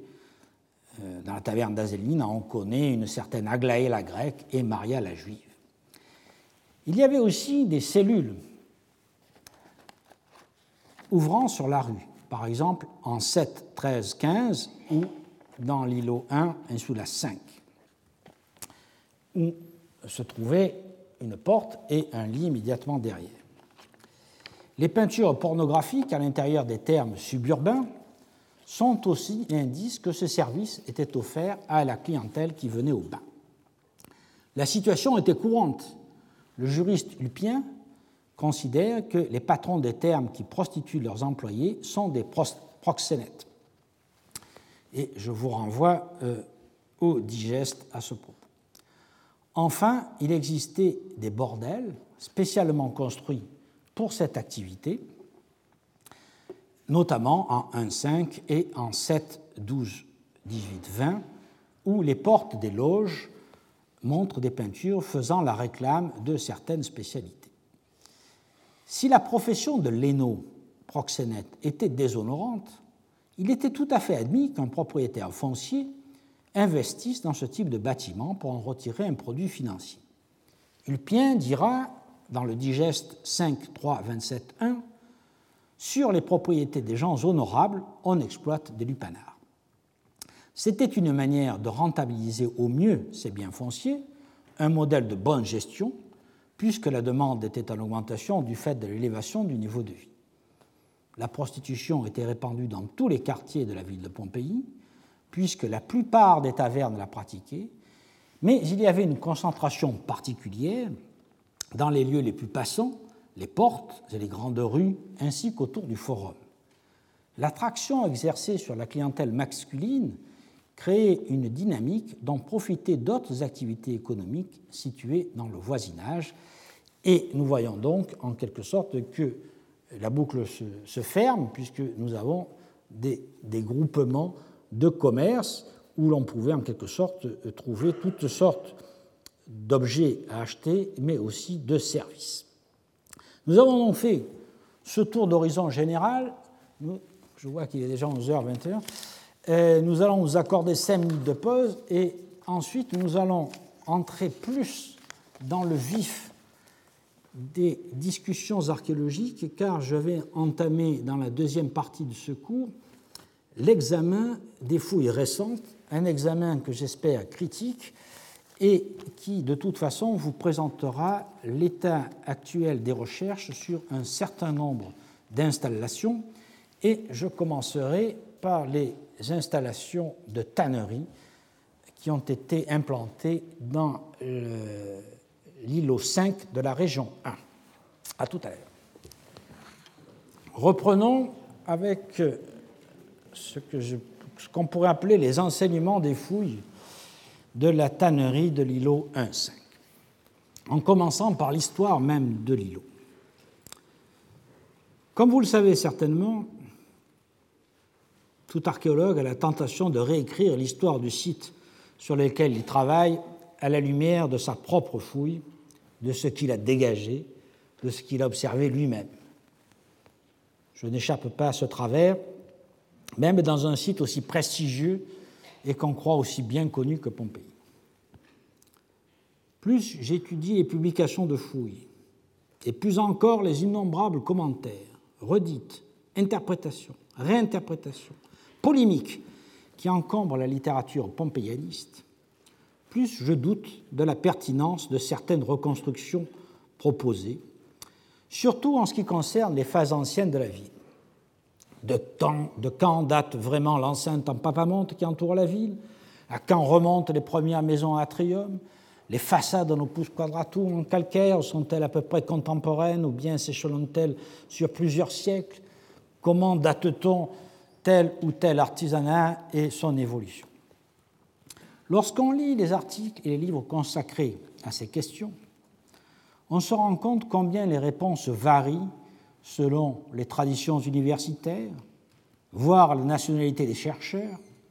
Certains Italiens dateraient trop haut, d'autres trop bas. Certains, certains Anglais joueraient à la baisse, faisant descendre toutes les datations sous Auguste ou presque. Mais qui date juste? Or, la base de tout raisonnement archéologique et historique implique d'abord de replacer correctement les vestiges dans l'échelle du temps. Évidemment, chaque auteur est, confondu convaincu du bien fondé de ces datations, comme je le suis des miennes, ce qui aboutit à des dialogues de sourds. Le plus souvent, en l'absence de publication du mobilier associé au niveau de fondation et aux couches d'occupation des maisons, on ne peut même pas discuter les propositions de datation. Paradoxalement, dans cette Pompéi qu'on croit si bien connue, nous nous heurtons à la rareté des contextes stratigraphiques clairs et à la difficulté de datation à partir de la céramique, imprécise en elle-même, notamment pour les 4e, et 4e 3e et 2e siècles avant Jésus-Christ, et surtout à l'interprétation des durées d'usage et de la résidualité des fragments trouvés dans les couches archéologiques. Dans les cas les mieux documentés, on peut avoir au mieux des bornes chronologiques après lesquelles ont été construits tel ou tel mur ou telle ou telle maison. Donc la part d'interprétation personnelle de chaque auteur est grande, d'autant plus grande, comme je vous l'ai dit, que des écoles de pensée s'affrontent. Cela explique des variations considérables de chronologie et des polémiques durables, dont j'ai déjà présenté des cas euh, en traitant des datations divergentes de sites euh, aussi emblématiques que le temple d'Apollon ou la colonnade du forum triangulaire. C'est pourquoi je vais céder à la tentation, certainement outrancière, d'éclairer certains points de l'évolution architecturale et urbanistique de Pompéi à partir de nos propres fouilles de l'îlot 1.5 près de la porte à Stabia. Un îlot qui deviendra au premier siècle de notre ère une grande tannerie, mais qui a enregistré, malgré sa position excentrée, des témoignages de toutes les époques qu'il convient de prendre. Bien entendu, je ne peux pas prétendre être totalement neutre dans les polémiques en cours. Qui le serait? Mais je tiens à dire que j'ai abordé la fouille de l'îlot 1.5 avec d'autant moins d'idées préconçues que notre problématique originelle portait sur l'étude de la phase finale de l'îlot, celle qui concerne le processus de tannage. Je n'ai découvert que progressivement les potentialités de cet endroit, toujours par hasard, et j'ai réalisé la fouille bien avant de m'apercevoir des conséquences parfois dérangeantes des découvertes que je faisais. La démarche est donc inverse de celle de certaines équipes qui ont effectué des fouilles extensives dans des zones où elles pensaient pouvoir trouver des réponses aux questions qu'elles posaient à l'histoire de Pompéi et éventuellement pour prouver leur théorie. Sur le fond, il faut s'entendre, je ne critique pas du tout cette approche. Je crois que l'archéologie n'est efficace que si le chercheur aborde un site avec une problématique et cherche à éclaircir une question historique. Un archéologue qui n'a pas de problématique est aveugle et rate les observations essentielles. Les questionnements évoluent avec l'avancement des recherches, l'avancement des techniques de fouille, de datation et d'interprétation, et avec l'évolution même de notre civilisation. Il n'y a donc de bonnes recherches archéologiques que soutenues par des problématiques. Mais face aux sédiments qui ont enregistré des faits aussi divers que des traces de construction, des restes alimentaires, des, gestes rituels, etc., quelle que soit notre problématique de départ, il faut rester souple et réactif, s'adapter au terrain et tenter d'observer ce qui est pertinent au moment où la recherche se fait. Cette longue introduction n'a d'autre but que vous expliquer pourquoi, partant de l'étude d'une tannerie ensevelie en 79, j'en suis venu à intervenir dans des débats qui concernent aussi bien la datation des remparts de la ville que l'organisation des maisons samnites ou l'histoire de la peinture. Nous suivrons le fil de cette histoire en commençant donc par euh, l'îlot lui-même avant d'aborder dans une prochaine séance la tannerie en tant que telle. La région 1 a été délimité par Giuseppe Fiorelli par les rues de Stabi à l'ouest, la rue de l'Abondance au nord, la rue de Nocera à l'est et les remparts au sud. La porte de Stabi, que vous voyez ici, constituant l'une des entrées principales de la ville, les îlots qui l'abordent ont un caractère commercial très marqué et nous l'avons vu à propos des recherches de Stephen Ellis. Dans la partie basse, au sud des théâtres, la rue est longée par une succession de tavernes et d'auberges répondant à la demande des voyageurs, des voituriers et des bateliers du fleuve Sarne qui passaient pas très loin euh, de ce secteur. Comme je vous l'ai dit tout à l'heure, tout ce secteur a fait l'objet de fouilles entre 2005 et 2012 dirigées par Stephen Ellis de l'Université de Cincinnati. Ellis et ses collaborateurs ont publié chaque année des relations préliminaires de fouilles dont je me suis beaucoup servi dans euh, des articles online euh, disponibles sur un site qui s'appelle Fasty Online, Documents and Research.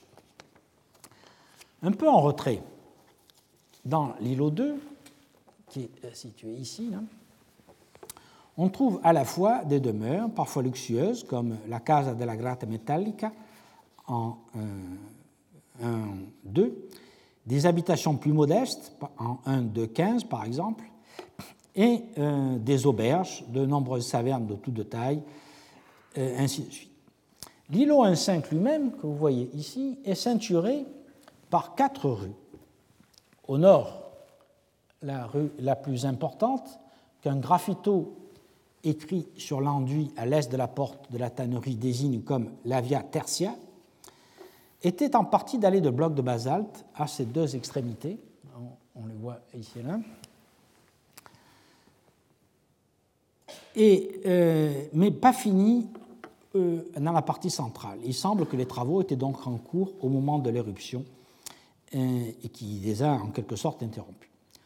Au sud, la rue qui longeait les remparts est en terre, de même que les ruelles qui bordent l'îlot à l'est et à l'ouest.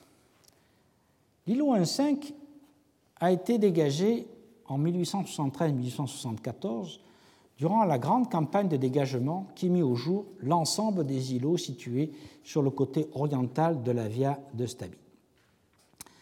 Il a fait l'objet alors de publications sommaires à l'époque de la découverte, mais par la suite, aucune étude de détail n'a été entreprise et publiée.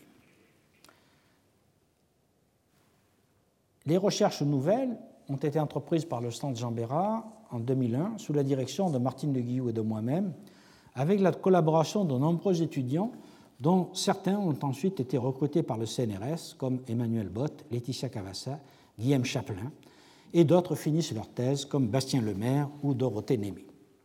Je voudrais aussi rappeler l'engagement de Marie-Pierre Amargé, qu'un destin tragique a enlevé à notre affection. Sur les principaux résultats, je vous renvoie aux travaux de Martine Guillou, notamment à son livre sur le cuir et la pelleterie à l'époque romaine, paru à Paris en 2004, et aussi aux relations de fouilles que nous avons publiées dans les mélanges de l'École française de Rome chaque année. Ces textes sont disponibles gratuitement sur Internet. Les recherches de terrain qui ont duré de, 2010, de 2001 à 2010 n'auraient pu être réalisées sans la bienveillance du surintendant Pierre Giovanni Guzzo, elle s'intégrait dans un programme financé par le ministère des Affaires étrangères, programme portant sur l'artisanat à Pompéi, et sur un autre programme de l'Agence nationale de la recherche, programme nommé Artifex, que j'ai dirigé de 2000 à 2013. Les travaux de ces programmes ont porté sur l'artisanat du textile avec Philippe Borgard, sur celui des parfums, sur celui de la vannerie avec Magali Culin-Mengo, sur l'atelier de peintre 199 que j'ai cité tout à l'heure avec Marie Tuffeau Libre, sur l'artisanat du plomb avec Nicolas Montex, sur celui du fer avec Marie-Pierre Amargé, sur celui de la poterie avec Laetitia Cavassa et sur celui de la boulangerie que j'ai longuement cité avec Nicolas Montex. Ces travaux se prolongeront dans les années qui viennent avec un projet de grande ampleur concernant non plus euh, l'intérieur de la ville, mais un secteur hors les murs, au, nord de la porte à Vesuvio, euh, une zone appelée le Fondo Barbatelli, que Bastien Lemaire et et moi-même avons l'intention d'explorer. Mais revenons à l'histoire de l'îlot 1.5. La porte et la voie de Stabi ont été dégagées de 1851 à 1852. Dans la foulée, une partie de l'insula 1 fut mise au jour. Les travaux reprirent 20 ans plus tard, en 1872-73, quand Fiorelli fit dégager les îlots 1 et 2 totalement. Débuta ensuite la mise au jour de l'îlot 5 qui dura de septembre 1873 à juin 1874 et qui aboutit à un enlèvement presque complet des cendres volcaniques et des lapilli, mettant au jour, entre autres, un corps dont le moulage euh, a été conservé et a échappé notamment au bombardement de 1943. Il est toujours visible. Les documents sur les dégagements de 1873-1874 sont rares. Ils consistent en cinq séries. Les journaux de fouilles, souvent très décevants, les publications d'époque qui ne sont pas sans mérite, quelques photographies anciennes, comme celle de Pierre Guzman, conservée à l'Institut national d'histoire de l'art de Paris, ou les photos de la Fox Collection conservées à la Society of Antiquaries de Londres, la maquette de Pompéi, euh, qui est exposée au Musée archéologique national et qui nous donne des informations que l'on trouve nulle part ailleurs, notamment sur l'état des peintures, et les objets recueillis, qui sont en partie conservés euh, au Musée archéologique national de Naples, mais qui, pour la plupart, et euh, quand je dis la plupart, euh, c'est pratiquement 80% ou 90%, ont été perdus ou détruits. Les travaux de dégagement de l'époque ont abouti à la mise en évidence de trois unités, on pourrait dire d'habitation, pour faire simple, qui étaient indépendantes au moment de l'éruption. Une première unité avec une entrée euh, donnant sur un petit appartement, possédant une large pièce et plusieurs chambres, ainsi qu'un étage auquel escalier en accédait par un escalier. Ensuite, une très grande tannerie qui occupait la majeure partie de l'îlot, centrée sur une cour bordée par deux portiques et comportant une grande salle ici avec 15 cuves de tannage et en contrebas un vaste espace vide considéré comme un terrain vague ou un jardin. Enfin, ouvrant sur la ruelle orientale ici, une large entrée construite après le tremblement de terre de 62-63 donnait accès à un espace qui était en ruine au moment de l'éruption et qui semble avoir été anciennement abandonné et en travaux euh, lorsque euh, le volcan euh, est en éruption. Nos fouilles ont montré que s'il n'y avait pas de communication directe de cet ensemble avec la tannerie, cet espace devait pourtant en faire partie, car les tuyaux d'évacuation des eaux pluviales et des eaux usées de la tannerie s'y déversaient directement. Mais nous y reviendrons dans la partie finale de cette histoire. Les fouilles stratigraphiques que nous avons réalisées ont montré que la situation que l'on constate en 1979 était le résultat d'une évolution complexe que je propose de diviser en cinq phases. La première phase couvre la période archaïque et la période classique. La deuxième phase concerne des maisons samnites construites au IIIe siècle avant Jésus-Christ. La troisième phase concerne les maisons du IIe siècle et du 1er siècle avant Jésus-Christ. La quatrième phase caractérise les transformations des maisons au cours du 1er siècle après Jésus-Christ, avec la mise en place d'un atelier de potier et de deux tanneries. Et enfin, la phase 5, la phase finale, est caractérisée par l'installation de la grande tannerie après le tremblement de terre de 62 ou 63. Commençons donc par la phase 1. Euh, voici une vue euh, de nos, de nos fouilles. Euh, en certains endroits, les lapidis, heureusement, n'avaient pas été totalement enlevés et nous avons eu la chance de trouver par endroits les niveaux scellés par l'éruption de 79. Commençons donc par la euh, phase 1. Euh, donc voici les, cinq phases, euh, la 1, la 2, la 3, la 4 et la 5. Vous voyez que progressivement l'espace se remplit. Ce n'est pas que. Enfin, ça tient en partie au fait que, évidemment, au début de l'histoire, le, site est peu occupé, mais ça tient aussi au fait que, bien sûr, les travaux postérieures, notamment des dernières phases, ont beaucoup détruit euh, les vestiges des phases antérieures. La phase 1, donc, est euh, caractérisée par un terrain qui était encore vierge de construction et probablement marqué par un dénivelé assez important euh, entre la partie nord et la partie sud du terrain.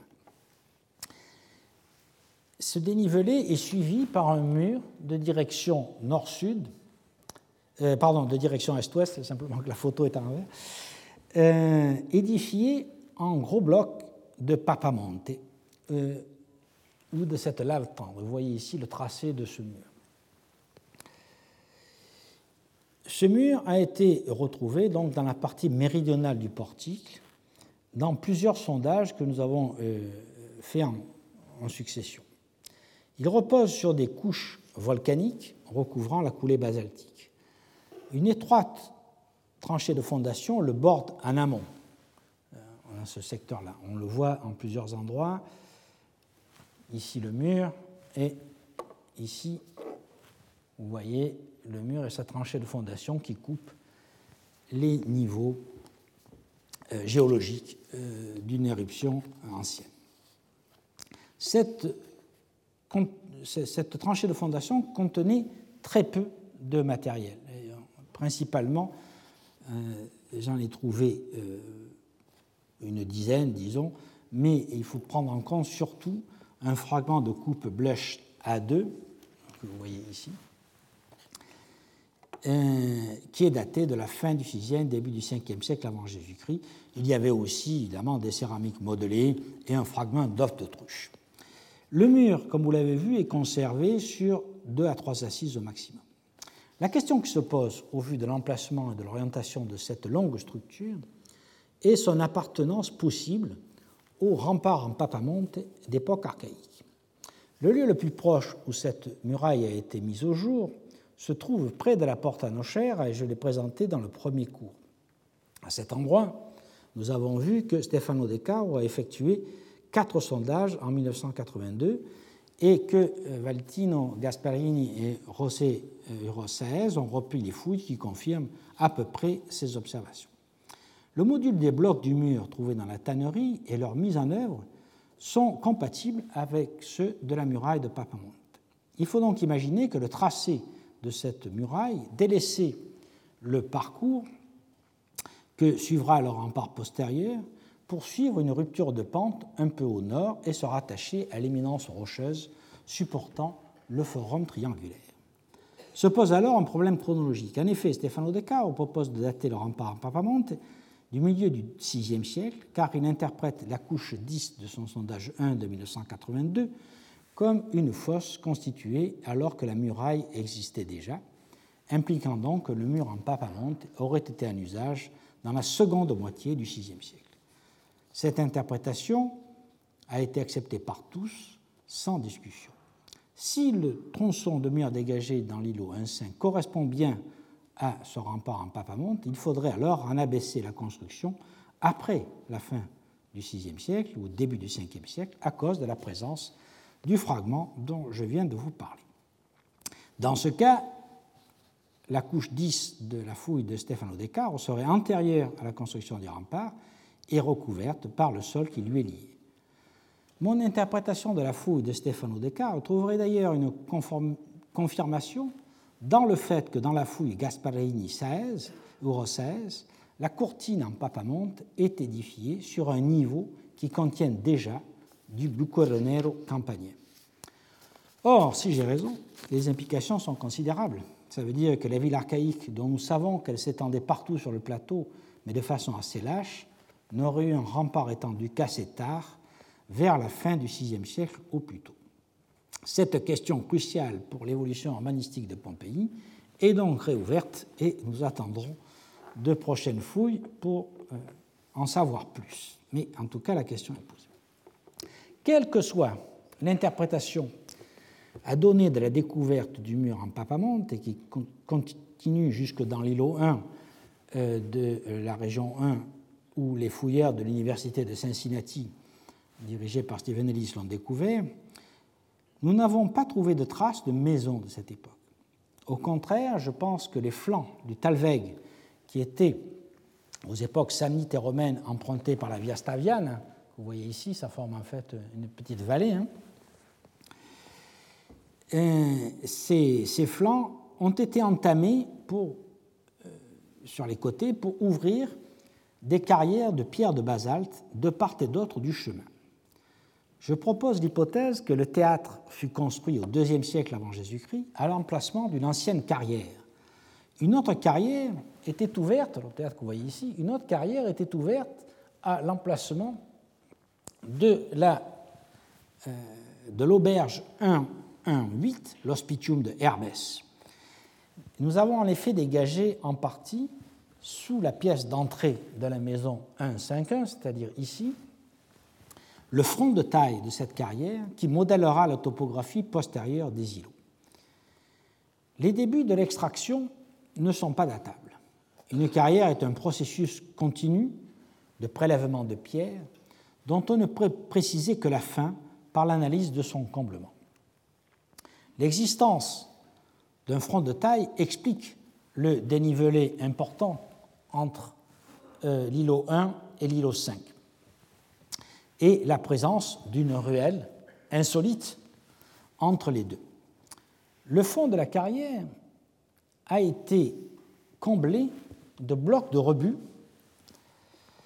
et d'éclats de taille recouverts après l'abandon par des couches de colluvion qui ont livré euh, deux coupelles à vernis noir Morel 4373 et les niveaux de colluvion ont également livré un assez abondant matériel de la seconde moitié du IVe siècle avant Jésus-Christ, montrant que cette carrière a cessé d'être en fonction à cette époque, mais rien n'empêche de faire remonter son ouverture au Ve siècle, ce qui est mon hypothèse actuelle.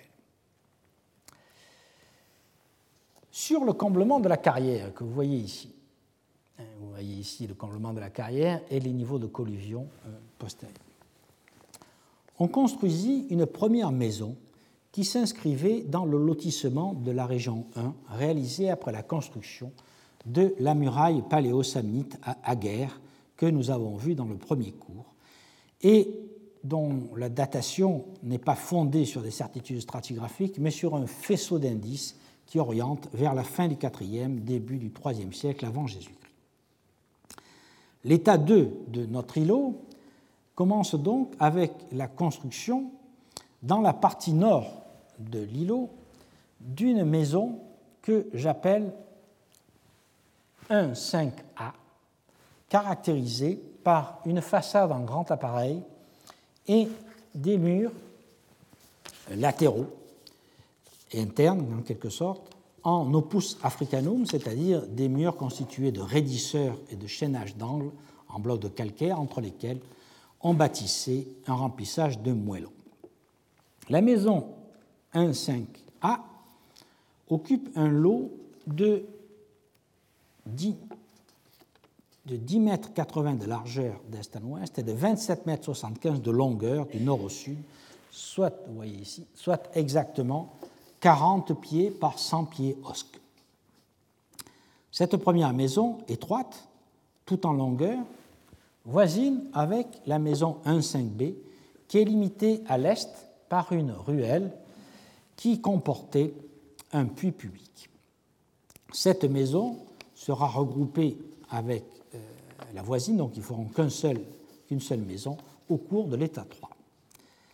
La maison 1.5a a livré des vestiges très détériorés par les transformations ultérieures. Les structures les mieux conservées sont la façade en grand appareil et euh, l'entrée, ici, et une salle à banquet située à l'est de l'entrée. La datation de l'état 2A, c'est-à-dire la fondation de la maison, est fondée sur la stratigraphie de la pièce 22 que vous voyez ici, qui est voisine donc de la banquet. La carrière de basalte dont je viens de parler, nous avons vu qu'elle avait été comblée au cours de la seconde moitié du IVe siècle. Les fondations du mur de façade et des murs en offus africanum sont creusées dans les niveaux de comblement. Vous voyez ici la fondation et la tranchée de fondation. Ces niveaux contiennent exclusivement de la céramique résiduelle. On ne peut donc assurer la datation véritablement. Tout ce qu'on peut dire, c'est qu'elle a été construite après la seconde moitié du IVe siècle. Mais, comme nous allons le voir, le style de la peinture de la salle à banquet qui est située ici se rapproche fortement des peintures campaniennes de la fin du IVe et du début du IIIe siècle. Salle à banquet dont vous voyez ici le dégagement en cours. Par ailleurs, la façade nord est construite avec des blocs de tuf calcaire qui proviennent d'un édifice antérieur démantelé. En effet, les blocs utilisés en fondation sont recouverts de enduit et présentent des trous de baramine causés par les démolisseurs. Ces blocs proviennent probablement du rempart orthostate qui, comme je vous l'ai expliqué dans le premier cours, succéda à l'enceinte de Papamonte et qui fut démantelé en partie lors de la construction de la muraille paléosamnite. Nous avons vu que plusieurs façades anciennes de Pompéi, dont la Casa del Chirurgo ou la Casa dei sont également construites avec des blocs de remploi de la même origine.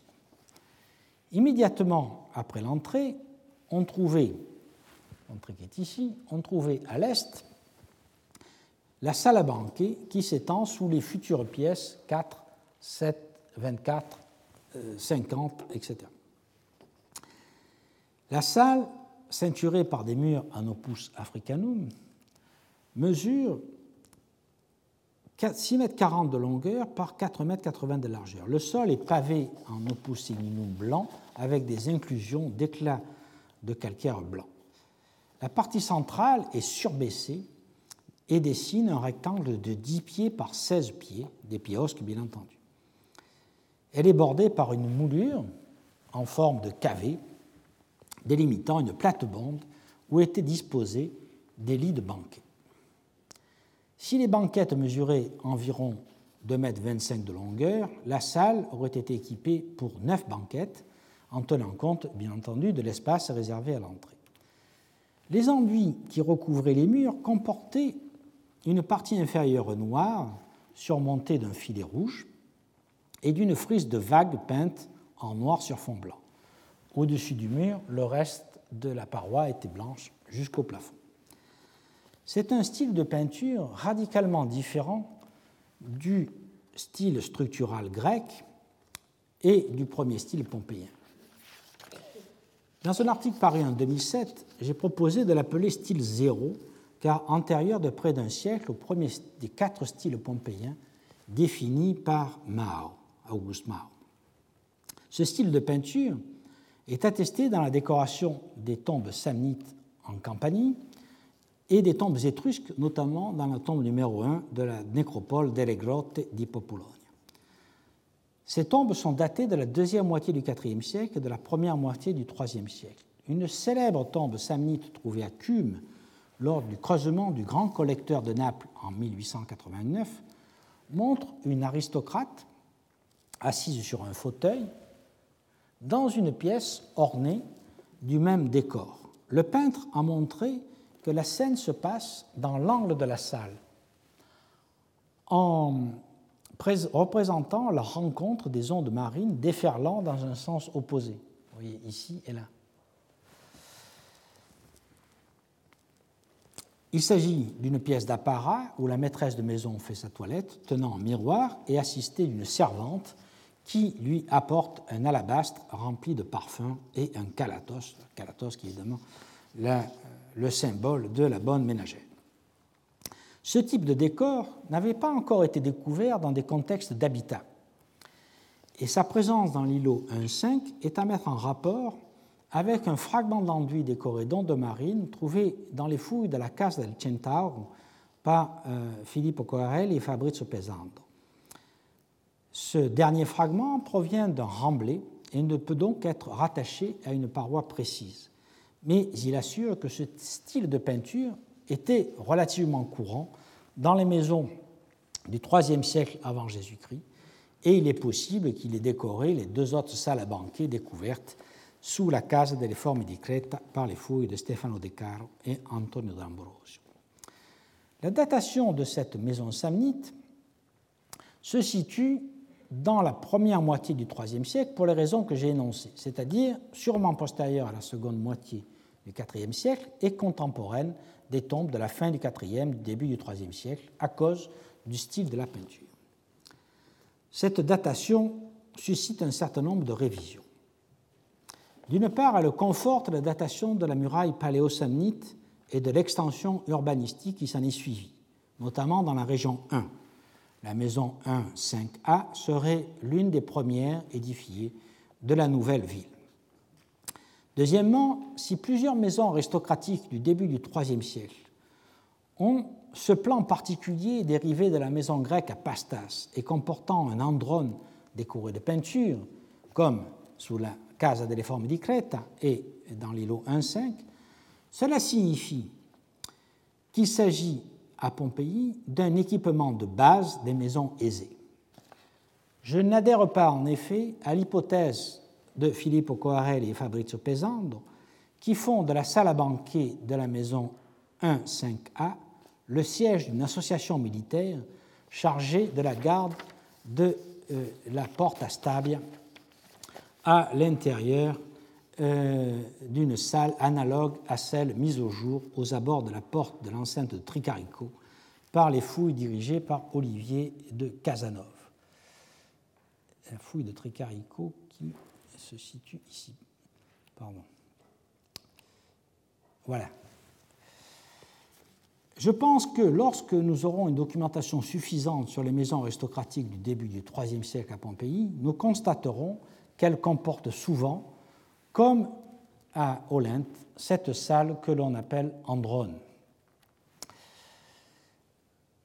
L'influence des pratiques helléniques sur les populations italiques, notamment sous la forme de banquets entre égaux, se renforça en effet au cours du IVe siècle et du début du IIIe siècle, grâce aux rapports entretenus avec les princes hellénistiques qui s'allièrent aux cités grecques et aux peuples indigènes pour contester l'hégémonie grandissante de Rome depuis Alexandre le Molosse, roi d'Épire, entre 342 et 311, jusqu'à Pyrrhus, qui fut campagne en Italie entre 280 et 275.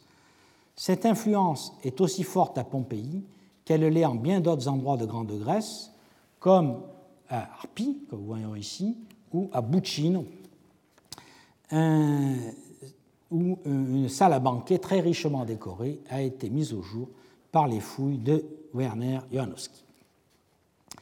Troisième point, il me paraît difficile que coexistent à la même période deux types de maisons aristocratiques les maisons dérivant du type grec à pastas et les maisons à atrium à plan canonique. Nous revenons donc à la polémique sur la datation des maisons à atrium de Pompéi, et je répète donc que je pense que la Casa dei Licenciati et la Casa del Chirurgo, que les maisons de la région 6 récemment fouillées par les équipes dirigées par Filippo Coarelli et Fabrizio Pesante, telles que la Casa del Naviglio, la Protocasa del Centauro et celle del Granduca Michele, euh, qui varient selon les auteurs entre la fin du IVe siècle, voire le 1er siècle pour la Casa d'Amarantus, remontent au plus haut dans la seconde moitié du IIIe siècle et plutôt vers la fin. Il me semble en effet que si les maisons à salle à banquet à la grecque datent de la première moitié du IIIe siècle, il est très probable que les maisons à atria sont un peu plus tardives. La datation par Rick Jones et Damien Robinson de la Casa del Chirurgo à la fin du IIIe siècle ou au tout début du siècle suivant pourrait donc être juste et marquer une phase de cette diffusion qui deviendra vraiment significative à partir euh, du début du IIe siècle. D'abord avec des façades en calcaire, profitant des stocks de blocs subsistants, voire de nouvelles extractions en carrière, puis dans le courant du IIe siècle avec des façades en tuf dites de nochères. La généralisation du plan atrium ne sera pleinement effective, selon moi, qu'au cours des siècles suivants, et on le trouvera dans des maisons construites dans l'îlot 1.5 vers la fin du IIe siècle, ce qui nous amènera à examiner dans un prochain cours le, cas de l'état 3, puis de l'état 4, de l'état 5 de l'îlot 5. Et je vous remercie. Retrouvez tous les contenus du Collège de France sur www.colège-2-france.fr.